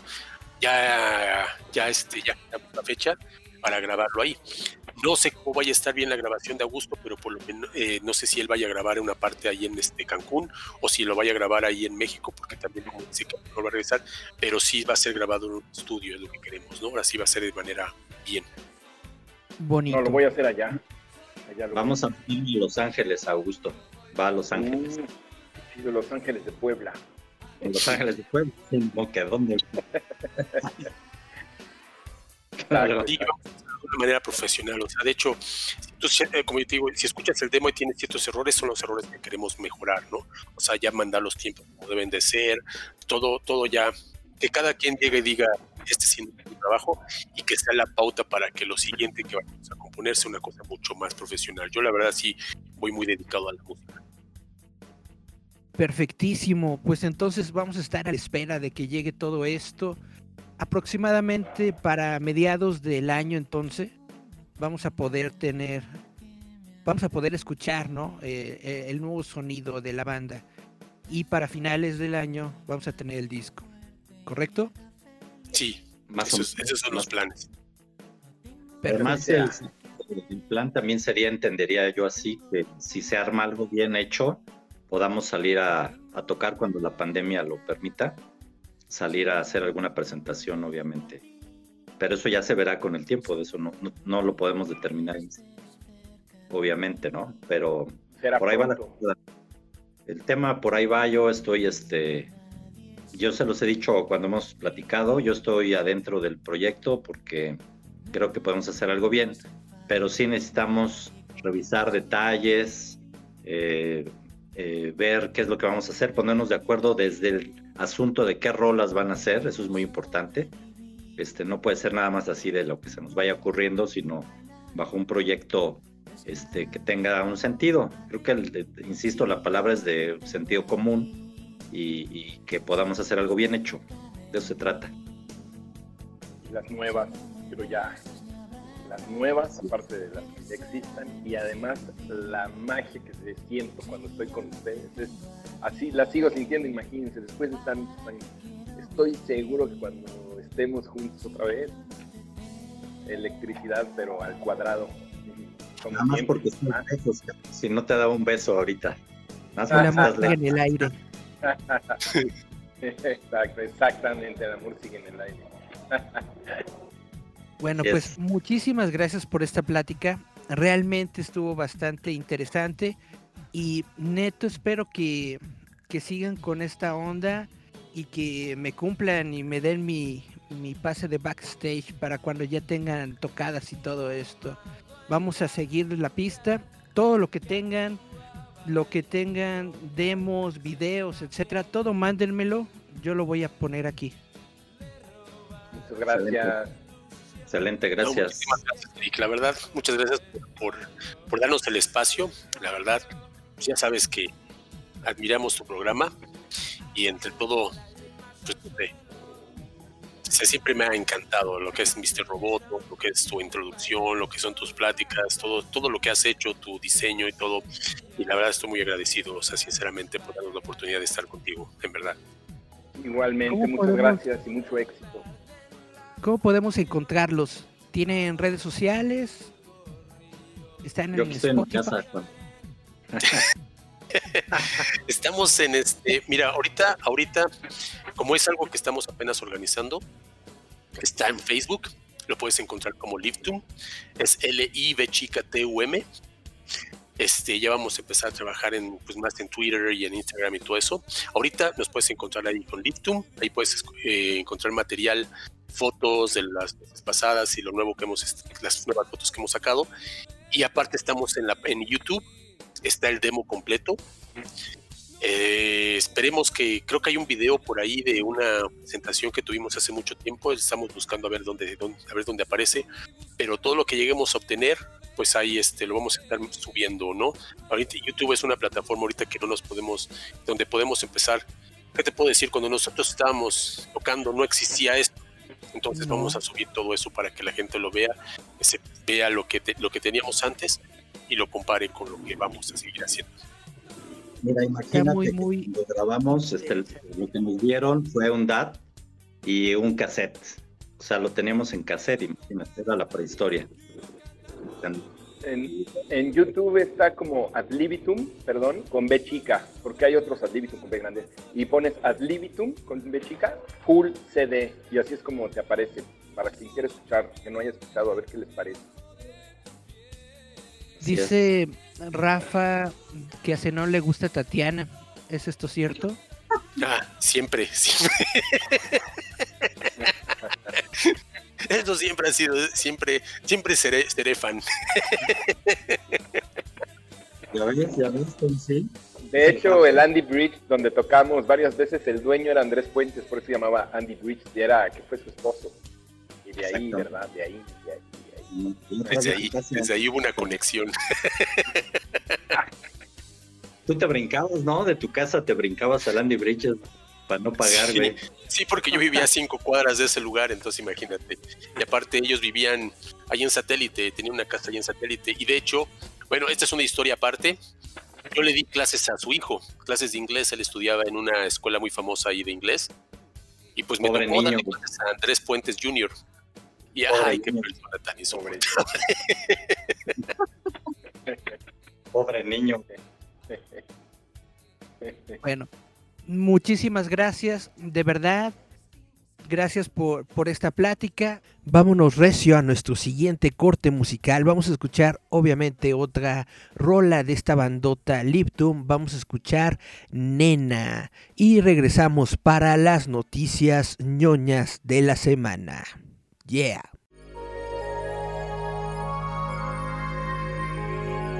Estás escuchando Giant Metal Roboto. Roboto. Yeah.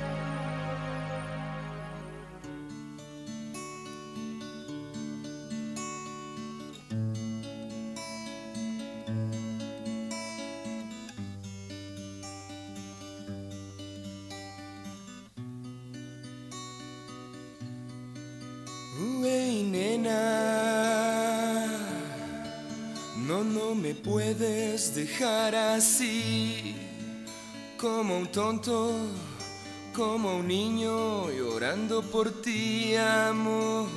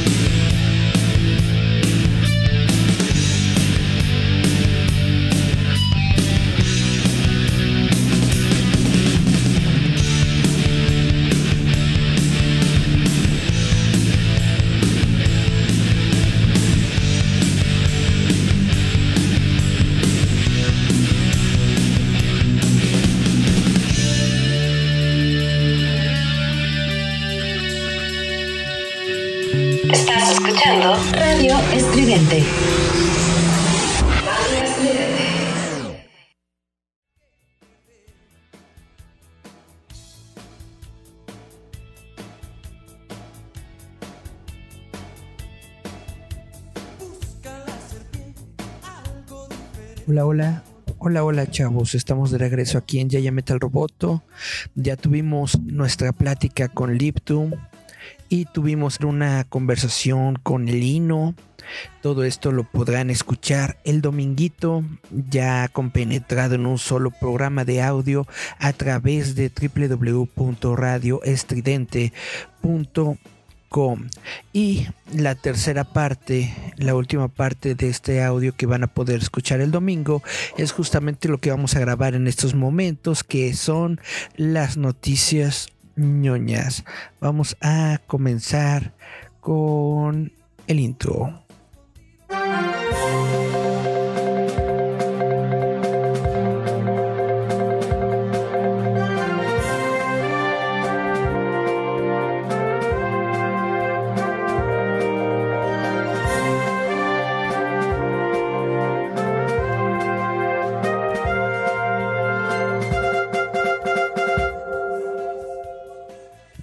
Pues vamos a ver las noticias que tenemos en estos momentos, lo que está en tendencia. Chun chun chun. HBO Max. Vamos a leer esta nota. HBO Max anuncia un nuevo servicio sin salidas a cines. Warner Media ha anunciado que tendrá un servicio más barato para HBO Max que va a contar con anuncios. La noticia llega después de que el analista de AT&T e inversor del día del analista e inversor en AT&T. La compañía no anunció aún el precio o la fecha oficial del lanzamiento de esto, pero es lo que vamos a tener. Un servicio, es un servicio más barato de HBO Max que va a contar con todos los estrenos que se van a tener para este año que van a salir tanto en cine como en el formato en esta plataforma de HBO Max. Y bueno dice también que por ejemplo vamos a poder ver películas como Dune en HBO Max. En esta versión que va a ser más barata, va a haber anuncios, vas a poder tú ver, pues como la televisión, ¿no? Como si fueran la televisión, vas a poder ver algún anuncio mientras estás viendo tu, tu película, a lo mejor en una barrita abajo, como en el YouTube, ¿no? Una onda así, yo me imagino. Dice que esto va a incluir películas como Godzilla contra Kong, Mortal Kombat y Dune, que serán lanzados en este año, tanto en la plataforma como en cines. Warner, Warner Media ha reportado mm, alrededor de 40 millones de suscriptores desde enero 2020. Esto va detrás de los 100 millones de suscriptores que ha obtenido Disney Plus y los 200 millones que tiene Netflix. Pero de acuerdo con el sitio Variety, Warner Media aparece optimista de que aumentarán sus suscriptores a 120 millones para 2025. Pues ya saben que justamente la próxima semana, el 18 de marzo, vamos a tener la, la, película que todo el mundo está esperando, el corte de Zack Snyder de la Liga de la Justicia. Probablemente solamente esta película va a darle unos cuantos milloncitos de suscriptores a la plataforma de HBO Max, quién sabe, es lo que yo supongo y es lo que yo creo que también los analistas están esperando que ocurra. Vamos a seguirle la pista al servicio de HBO Max. Ustedes saben, y si no les platico, que HBO Max va a llegar para Latinoamérica en los meses de junio, julio del año 2021. Chun, chun, chun. Chun, chun, chun, chun, chun, chun, chun. Déjenme ver más que les puedo platicar. Vamos a ver que Batman, la corte de los búhos, llega al universo animado de DC. Chun chun chun. El mundo de Batman, la serie animada continúa gracias a una nueva serie de cómics que está lanzando DC Comics. Y bueno, justamente esta nueva serie se llama Batman, las aventuras continúan. Y en su temporada 2 va a reunir al equipo creativo que estuvieron en el primer volumen, que esto incluye a los escritores Alan Burnett y Paul Dini, al artista Ty Templeton y el colorista Mónica Arcubina, que estuvieron todos durante la primera serie que introdujo a otros personajes como eh, Jason Todd, Robin, a la continuidad del universo animado de Batman. Y bueno, la siguiente temporada de este cómic que continúa las aventuras de la serie animada se va a enfocar completamente en la corte de los búhos. Según están informando en un comunicado DC Comics, la Corte de los Búhos fue introducida en los cómics de Batman en 2011. Se reveló que era una organización que se encontraba en, en las sombras de Ciudad Gótica, que estaba conformada por la gente de élite de Ciudad Gótica, toda la gente de lana estaba ahí y tenían a un grupo de asesinos llamado Los Talones. La Corte de los Búhos fue adaptada también para una película animada en el 2015 que se llamó Batman contra Robin. El grupo también apareció en el videojuego, más bien aparecerá en el videojuego que está próximo a salir de Gotham Knights, que toma lugar después de la aparente muerte de Batman. Igual que con la serie previa, Batman, la aventura continúa, debutará en formato digital primero y después se lanzará en el formato impreso, coleccionando dos capítulos digitales cada tomito impreso. Así que el primer capítulo digital que se lanzará va a debutar en la aplicación de DC Universe Infinite, en Comixology y en otras plataformas el 6 de mayo. Chun chun chun y la impresión del primer tomo de esta compilación de cómics del universo de Batman se va a lanzar el 1 de junio. Ustedes están emocionados, a mí realmente yo soy de esas personas a las que les gusta mucho el universo animado de Batman. Por ahí tengo, de hecho, justamente cómics del universo animado de Batman. Y me gusta bastante, bastante bien. También me gusta mucho otra serie del universo animado que es obviamente Batman Beyond. Bueno, ¿qué otra noticia les tengo por aquí? Déjenme ver. Según esto que estoy leyendo en estos instantes, Avatar otra vez le va a quitar el título a Avengers Endgame como la película que más ha ganado la anita de todos los tiempos. Chun chun chun. Avengers, la película que se llevó el premio, bueno, más bien las ganancias, como la mejor, como la película con mayores ingresos. El, el año pasado, Así fue en el abril 2019. Bueno, resulta que, que la película de James Cameron Avatar va a volver a obtener este, este título. De acuerdo con una estimación nueva que ubica a la película en 2.78.097 billones de dólares. No manches. ¿Por qué fue esto? Porque el viernes pasado Avatar regresó a las salas de cine en China y obtuvo un estimado de 3.5 millones. Esto se suma al total para obtener 2.79.026 billones de dólares. Es un montón de, de- dinero. Son dos, a ver, 2 billones 792 mil 600. Es- eh, eso es más o menos, ¿no? Según, según yo, mis matemáticas, ese es el número. Esto es lo que se van a llevar de recaudaciones.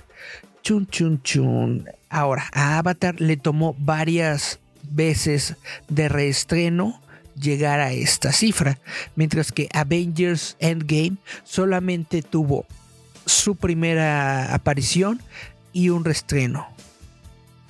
Eso es todo lo que ha tenido Avengers Endgame. Entonces, quién sabe lo que puede ocurrir. Probablemente si vuelven a reestrenar en los cines Avengers Endgame, a lo mejor no llega Disney y dice, ¡Ja, ja, ja! no me van a quitar mi premio. Y vuelve a meterle, tómala, Avengers Endgame en los cines y pum, y así, ¿no? Nos vamos a andar por décadas y décadas viendo eh, ¿quién, qui- quién se queda con la taquilla, si Avatar, Avengers, Avatar, Avengers y bla, bla, bla. Pero bueno, es algo interesante de saber, es algo interesante de comentar, porque pues te dice que todavía hay personas a las que les interesa mucho esas películas. Yo soy de esas personas que piensa que probablemente las secuelas de Avatar no son tan elementales o tal vez no son tan esenciales. Yo soy de esas personas que cree que a lo mejor no se va a reflejar eh, Avatar 2, 3 y 4, yo supongo que no se va a reflejar en audiencias grandes en las salas de cine, pero quién sabe, a lo mejor me equivoco. Y a lo mejor me equivoco mucho y muy fuertemente porque, pues mínimo en China, Avatar volvió a obtener 3.5 millones de dólares. Y 3.5 millones de dólares no es cualquier cosita, no es cualquier lanita. Es una lanota. Chun, chun, chun, chun, chun, chun, chun. Déjenme ver qué otra noticia les puedo dar.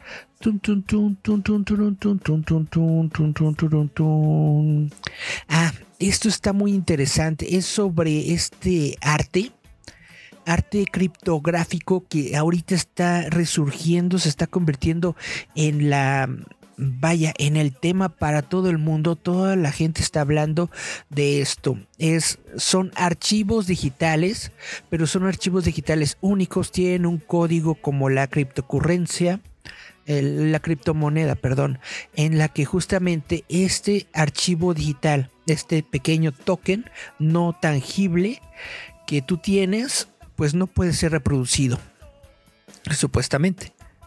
Pero tampoco puede ser, eh, vaya, no puedes ser de tu propiedad. Entonces lo puedes tener, pero no lo puedes reproducir. Lo único que puedes hacer con él es vender. Una cosa así, ¿no? Extraña, rara, pero bueno, es lo que está ahorita de boga, es lo que está de moda. Y la noticia que les voy a leer es justamente que un archivo JPG se ha vendido por 69 millones de dólares, rompiendo el récord para ventas de arte digital en Christie's. Christie's es una casa de subastas.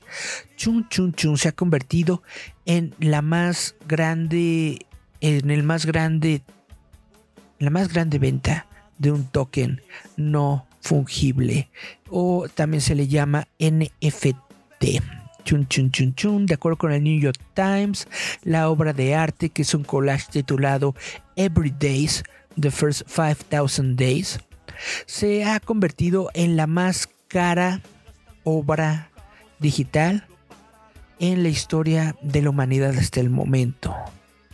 Eh, un token no fungible es justamente como le estaba diciendo un recurso que utiliza tecnología de blockchain para permitir que solamente una persona pueda tener eh, pueda reclamar la propiedad de este de este objeto.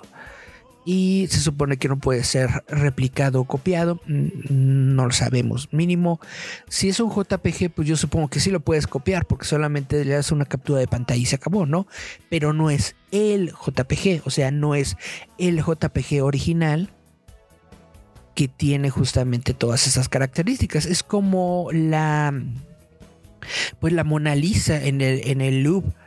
Tú puedes tomarle una fotografía a la, Mona Lisa, puedes inclusive tener un escáner, escaneo digital de la pintura, ¿no? Y- y imprimirla en Canvas y tenerla en tu casa, pero es una copia, no es la Mona Lisa original. La única Mona Lisa original es la que pintó Leonardo y que se encuentra en el Louvre.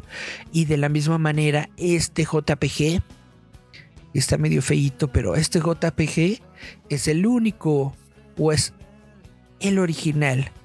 Mon y está contemplado con un numerito criptográfico que especifica que este es el archivo original.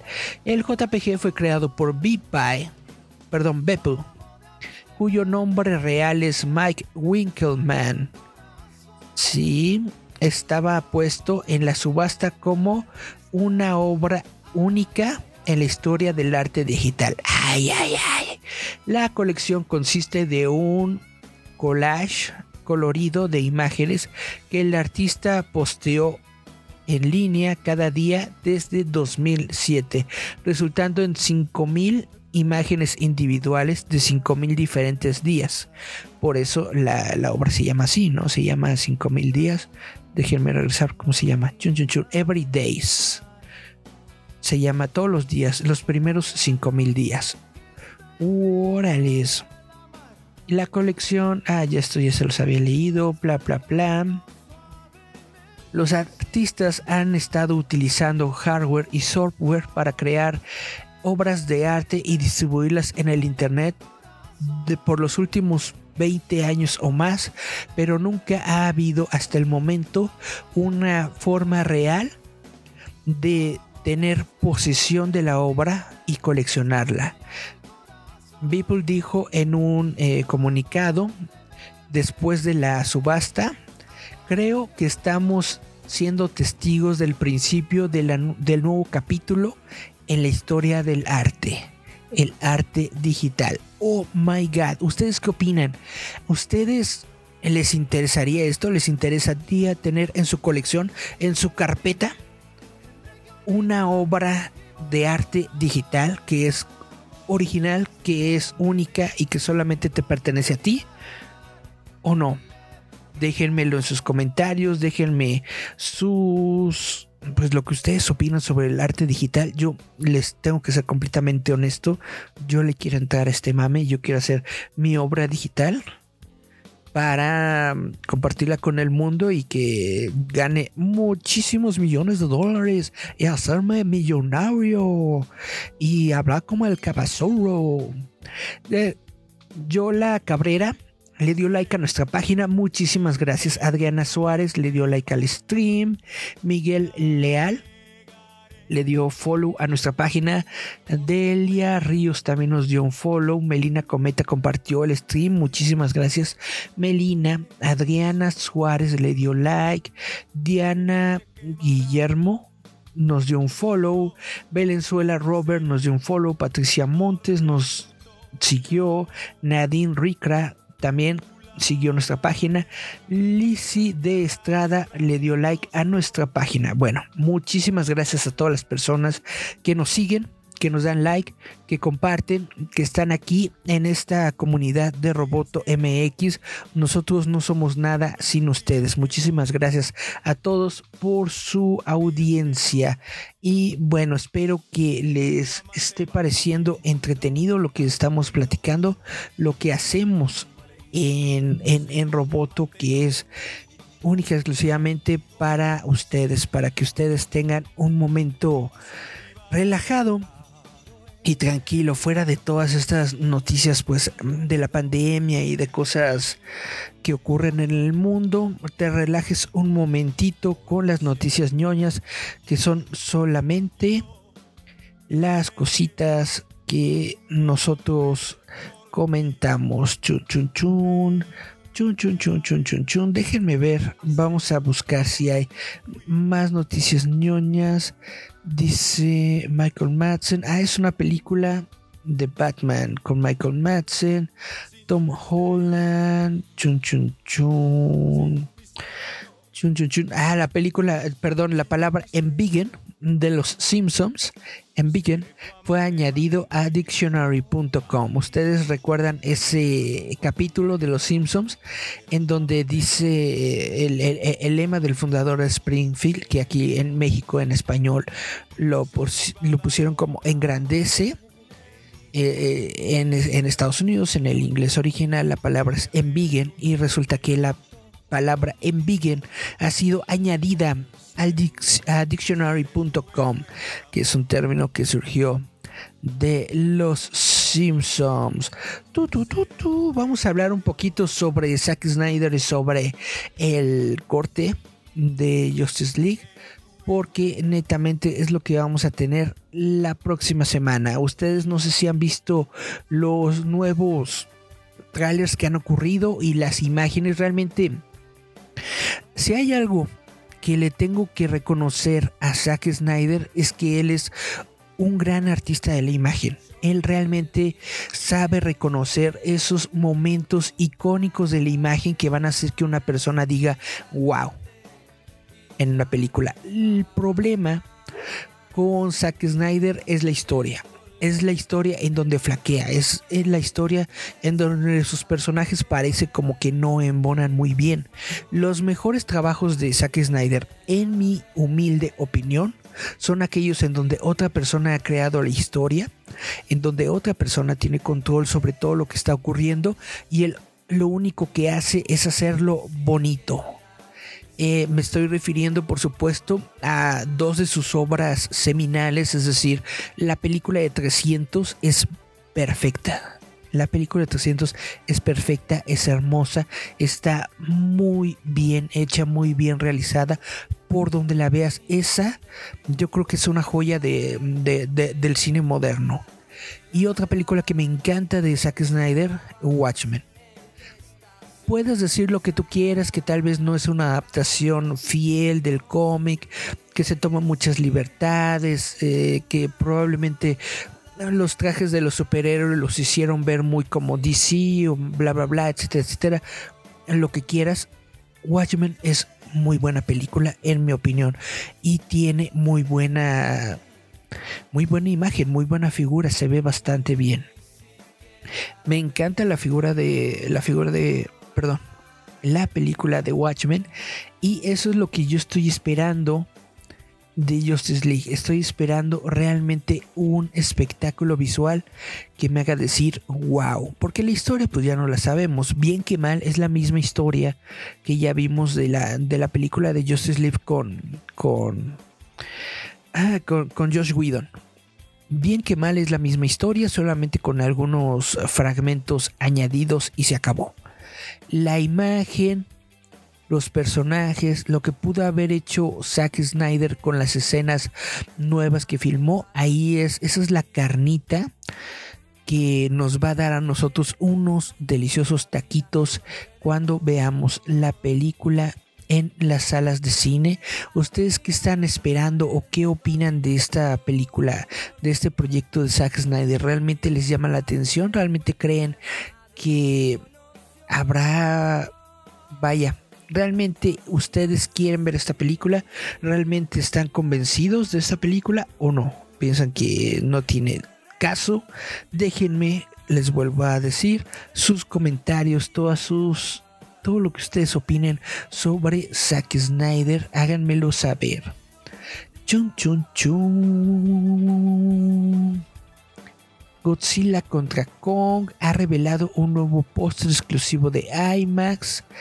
Y vamos a ver esta nota. Bueno, yo creo que no tiene mucho caso porque estamos hablando en audio y pues no les puedo poner, no les puedo mostrar el póster, ¿verdad? Pero está muy chido. Ajaja, guau, guau, guau.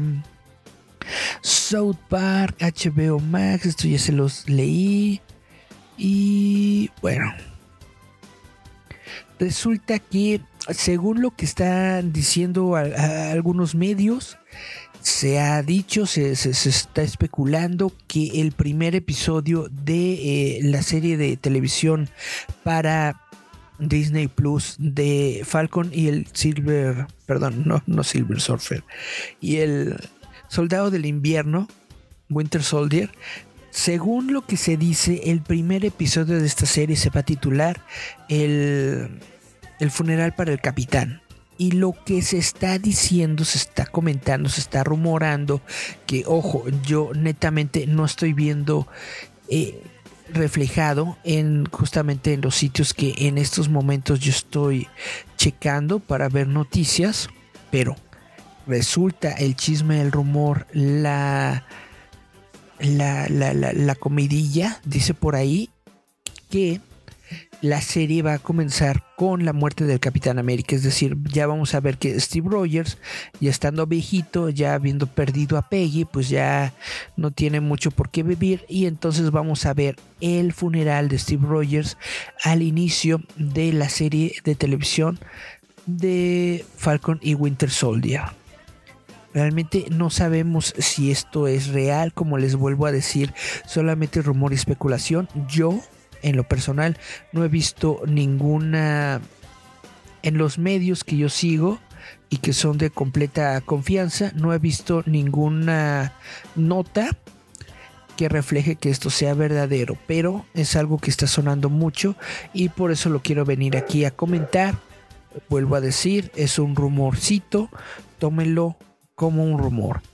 Ahora bien, comentando sobre este rumor, es algo bastante bien que le podamos dar un final al personaje de Steve Rogers de, del Capitán América dentro del universo cinematográfico de, de, Marvel está muy bien porque nosotros vimos su origen, ¿no? En la primera película del Capitán América vimos su origen, vimos cómo creció, vimos cómo se convirtió en un soldado, vimos cómo se convirtió en el super soldado del universo Marvel y ahora pues ver también el funeral y cómo pasa la estafeta ahora no solamente de manera figurativa, pero literal a un nuevo Capitán América, pues es realmente algo que yo creo que va a ser bastante emotivo dentro de esta serie de televisión.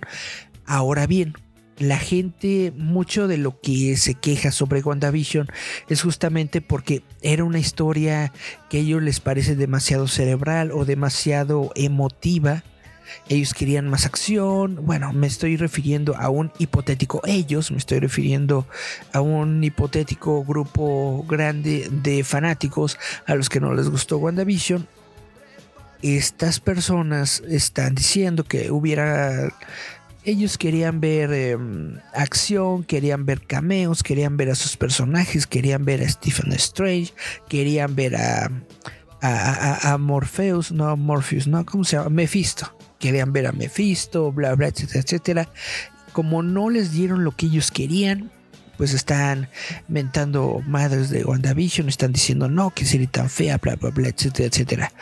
Yo creo que esta de Falcon y Winter Soldier le va a dar a todas esas personas lo que estaban buscando. Es decir, les va a dar sus cameos, les va a dar su acción y les va a dar todas estas cosas que este grupo de fanáticos buscan de una película del universo cinematográfico de Marvel y yo creo que está bien, o sea, no una serie de televisión aunque tenga que ver con el universo cinematográfico de Marvel, no forzosamente te tiene que ver, no, te, no forzosamente te tiene que dar lo mismo que ya te había dado. En la plática que tuve con, con, con el Hino, el, día de ayer y que pueden escuchar justamente en este, e, en este programa en la versión de audio, él me dice, no, pero es que es como las aguas frescas. Tú vas a las aguas frescas y esperas que tengan de coco, pues. Y que si no tienen de coco, tómatela de limón, tómatela de fresa, el agua es agua y si está fresca, pues eso es lo único que importa de unas aguas frescas, ¿no? Ya si tú forzosamente quieres que tu agua fresca sea de coco, pues hombre, vete al puesto que dice que vende agua de coco. Así de sencillo. No hay por qué dividirnos, no hay por qué pelearnos por cosas tan simples y tan banales como una serie de televisión. Está muy padre, está muy chida, está muy buena y qué padre que sea de Marvel, pero pues tampoco es como para que se anden desgarrando e insultando unos a otros por una serie de televisión. Esa es mi opinión personal sobre toda esta situación. Y bueno, algo que está ahorita muy en boga y que está todo el mundo comentando y diciendo, ah, Charlie Luján nos manda saludos. Hola Charlie Luján, gracias por estar aquí. Una cuestión de la que todo el mundo está hablando en estos momentos son sobre las cancelaciones, sobre la cultura de la cancelación y lo que esto ha provocado en algunos personajes, específicamente con Pepe Le Pew. Pepe Le Pew que dicen... Eh, hubo muchos medios sensacionalistas que tomaron la nota, eh, que solamente es una nota, un artículo de opinión de una persona que hizo en el periódico de New York Times, y se la sacaron de que Warner va a cancelarnos a Pepe Le Pew. ¿Cómo es posible? Atentan contra mi eh, infancia y bla, bla, bla, etcétera, etcétera. Y, y Warner así de, güey, yo ni siquiera dije nada. Netamente son chismes y son rumores que alguien hace grandes y no tienen absolutamente nada detrás de ellos. Pero bueno, después se dio la noticia, y esto sí está confirmado porque lo dijeron medios importantes, que había planeada una escena para Pepe Le Pew en la película de Slam Dunk 2 y por toda esta controversia la- la- la escena se cortó. Esto no quiere decir que Warner esté cancelando a Pepe Le Pew, simple y sencillamente Warner se está dando cuenta de la sensibilidad que tiene en estos momentos el público, que la gente está yéndose tanto en contra como a favor de este personaje de Pepe Le Pew dicen, ¿sabes qué? Yo en estos momentos no necesito controversias en mi película, yo lo que quiero es que la gente vaya a verla al cine. Y hay personas que probablemente no la vayan a ver si está Pepe Le Pew. Entonces, ¿sabes qué? Vamos a quitar a Pepe Le Pew. Tampoco es como que, no manches, está quitando al personaje principal de la película. La verdad es que no. Pepe Le Pew nunca ha sido de los personajes principales de los Looney Tunes. Si es un personaje muy querido, si es un personaje, eh, pues relevante, pero tampoco es que tú digas, ay, es el personaje, pues tampoco, ¿no? Entonces quitarlo de una escena, una sola escena que tenía dentro de la película de Slam Dunk, perdón, Space Jam, pues tampoco es como que, uff. Lalo Moreno nos dice, hola, hola Lalo Moreno, ¿cómo estás? Espero que te encuentres bien. Muchas gracias por estar aquí en la audiencia de Roboto MX. Y bueno, esto es a lo que yo, esto es lo que yo les quería comentar. Ahorita hay muchas personas que están metidas con esto, con lo de la cancelación, de que cómo va a ser posible, que cómo van a quitar a los personajes, que por qué no quitan a, la, gallinita que, que atosiga al gallo Claudio, bla, bla, bla, etcétera, etcétera. Yo siento que, y esta es mi opinión personal, todo el mundo tiene el derecho de ejercer una opinión. Como esta persona en el periódico New York Times ejerció su opinión que dice que Pepe Le Pew es un mal ejemplo porque está atosigando a, la- a- a las gatitas. Es su opinión y está muy bien que él haya dado su opinión. Que uno esté a favor o en contra de esa opinión, pues ya depende de cada quien. Entonces, todas estas personas que dan su opinión, no, uno no lo tiene que considerar como si fuera la, la verdad absoluta o lo único que hay en el mundo. Vaya, una opinión solamente es una opinión y se toma de la persona que da esa opinión, tal cual y se acabó. Tam- también esta onda de quererlo cancelar todo, pues tampoco no está, no está chido. Uno ya no puede expresar una opinión por buena o mala que sea, por contraria o no contraria que sea, porque siempre toda opinión va a generar a alguien que no esté de acuerdo. En mis tiempos eso se le llamaba dialogar. Cuando no estás de acuerdo con una opinión, hombre, simple y sencillamente dices no estoy de acuerdo por esto, por esto, por esto. No en el afán de hacer que todos se conviertan en la misma is- idea que tú tienes, sino simple y sencillamente de dialogar y decir, bueno, este es tu punto de, de vista eh, y este es mi punto de vista. Es algo con lo que yo me he encontrado, vaya, toda la vida, sobre todo con estos temas que me apasionan mucho, que son los cómics, que, es la cultura popular. Cuando alguien dice, no, pero es que la película fulana de tal y bla, bla, bla, bla, y yo llego, pero si tú tomas en cuenta esto y esto y esto y esto y ya sale, ¿no? Ay, pero tú estás en contra mía y me estás diciendo y bla, bla. Y yo así, de, wow, wow, tranquilo, viejo. Yo solamente estoy dando mi opinión sobre algo que tú estás comentando. Ya tú dices, "Ah, estoy de acuerdo, no estoy de acuerdo y se acabó. No hay necesidad, ninguna necesidad de llegar a algo más, más grave que esto. Dice Charlie Luján, el problema es que ahorita ya todo ofende a esta generación. Ofende a todas las generaciones, Charlie. No solamente a los, a, los más jóvenes, ofende a todo el mundo. Porque quitar a Pepe Le Pew ofendió a todos los viejitos, como yo, que crecieron con Pepe Le. Entonces, todo ofende a todo el mundo. Lo que tienes que, que, que- que entender es eso. Todo va a ofender a alguien.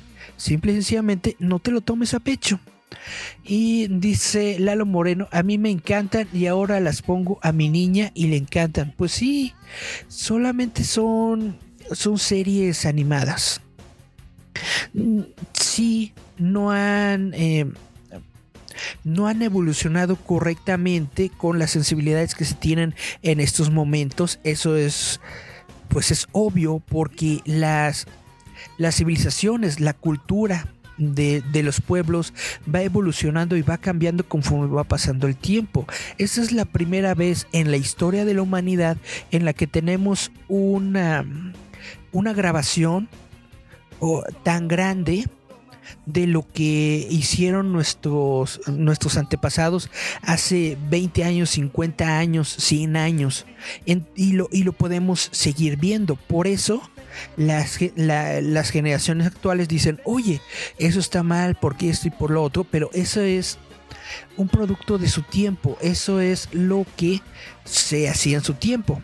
Y con esto no estoy diciendo que es- estaba bien que en el pasado se vieran esas cosas porque era lo que se hacía en esos tiempos, pero era lo que se hacía en esos tiempos, es decir, hay que verlo como lo que es, como un producto del pasado, como una manera de ver la forma en la que la gente del pasado pues veía las cosas e interactuaba con las cosas y cómo interactuaba también con su mundo, con otras personas, con otros géneros, bla bla bla, con otras razas, etcétera.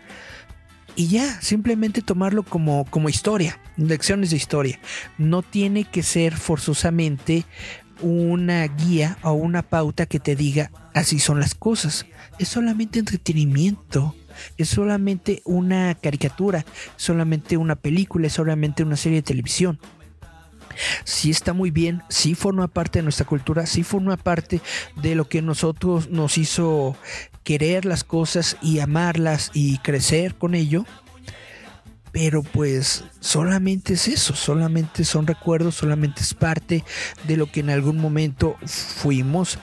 Tampoco hay que tener tanto apego por esas cosas. Sí, es muy padre los Looney Tunes y sí es muy padre pues ver este las incluso las nuevas series de los Looney Tunes. Muchas personas han hecho también esta reflexión de que en la serie de los nuevos Looney Tunes el personaje de Pepe Le Pew ya había evolucionado, ya había cambiado por completo, ya se había convertido de, de- de ser un ah, atosigador de mujeres, ya se había convertido más bien como una especie de espía secreto tipo James Bond.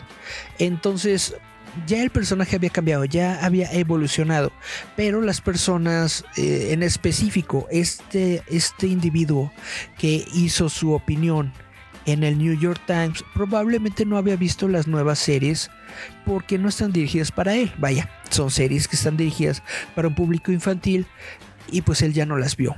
Y ya no pudo apreciar esta evolución del personaje de Pepe Le Pew y por eso dice, no, pues hay que quitarlo y todo esto.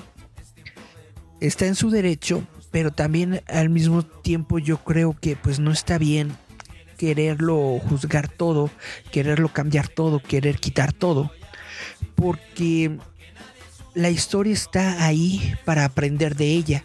La historia está ahí justamente para enseñarnos lo, lo mejor y lo peor de la humanidad. Y yo creo que bien o mal, las historias y la animación de los Looney Tunes tiene de los dos. Tiene, tiene, de estos dos sabores. Nos muestra una parte de lo mejor de la humanidad porque estamos viendo una época en la que la animación o la calidad de la animación en los Estados Unidos de Norteamérica estaba en su apogeo y era muy grande. Entonces nos muestra un poco de lo mejor. Y también nos muestra un poco de lo peor porque podemos ver la manera en la que culturalmente se veía a estas personas, a estas razas y al sexo femenino. Tal vez no es lo correcto, pero tenemos que verlo y tenemos que apreciarlo como lo que es una pieza de nuestra historia. No podemos ir por la vida cancelando, borrando y quitando nuestra historia, porque aquel que ignora la historia está condenado a repetirla. O así dice la, la frase célebre de no me acuerdo qué personaje histórico. Pero bueno, esto es todo lo que les quería platicar.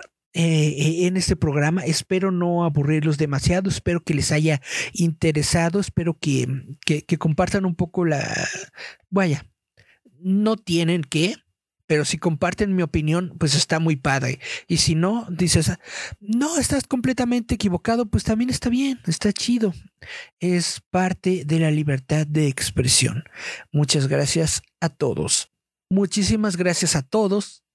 Gracias de verdad por estar aquí. Gracias por su audiencia. Nos escuchamos. Vemos la próxima semana. Esto fue Giant Metal Roboto. Ya. Estás escuchando Giant Metal Roboto.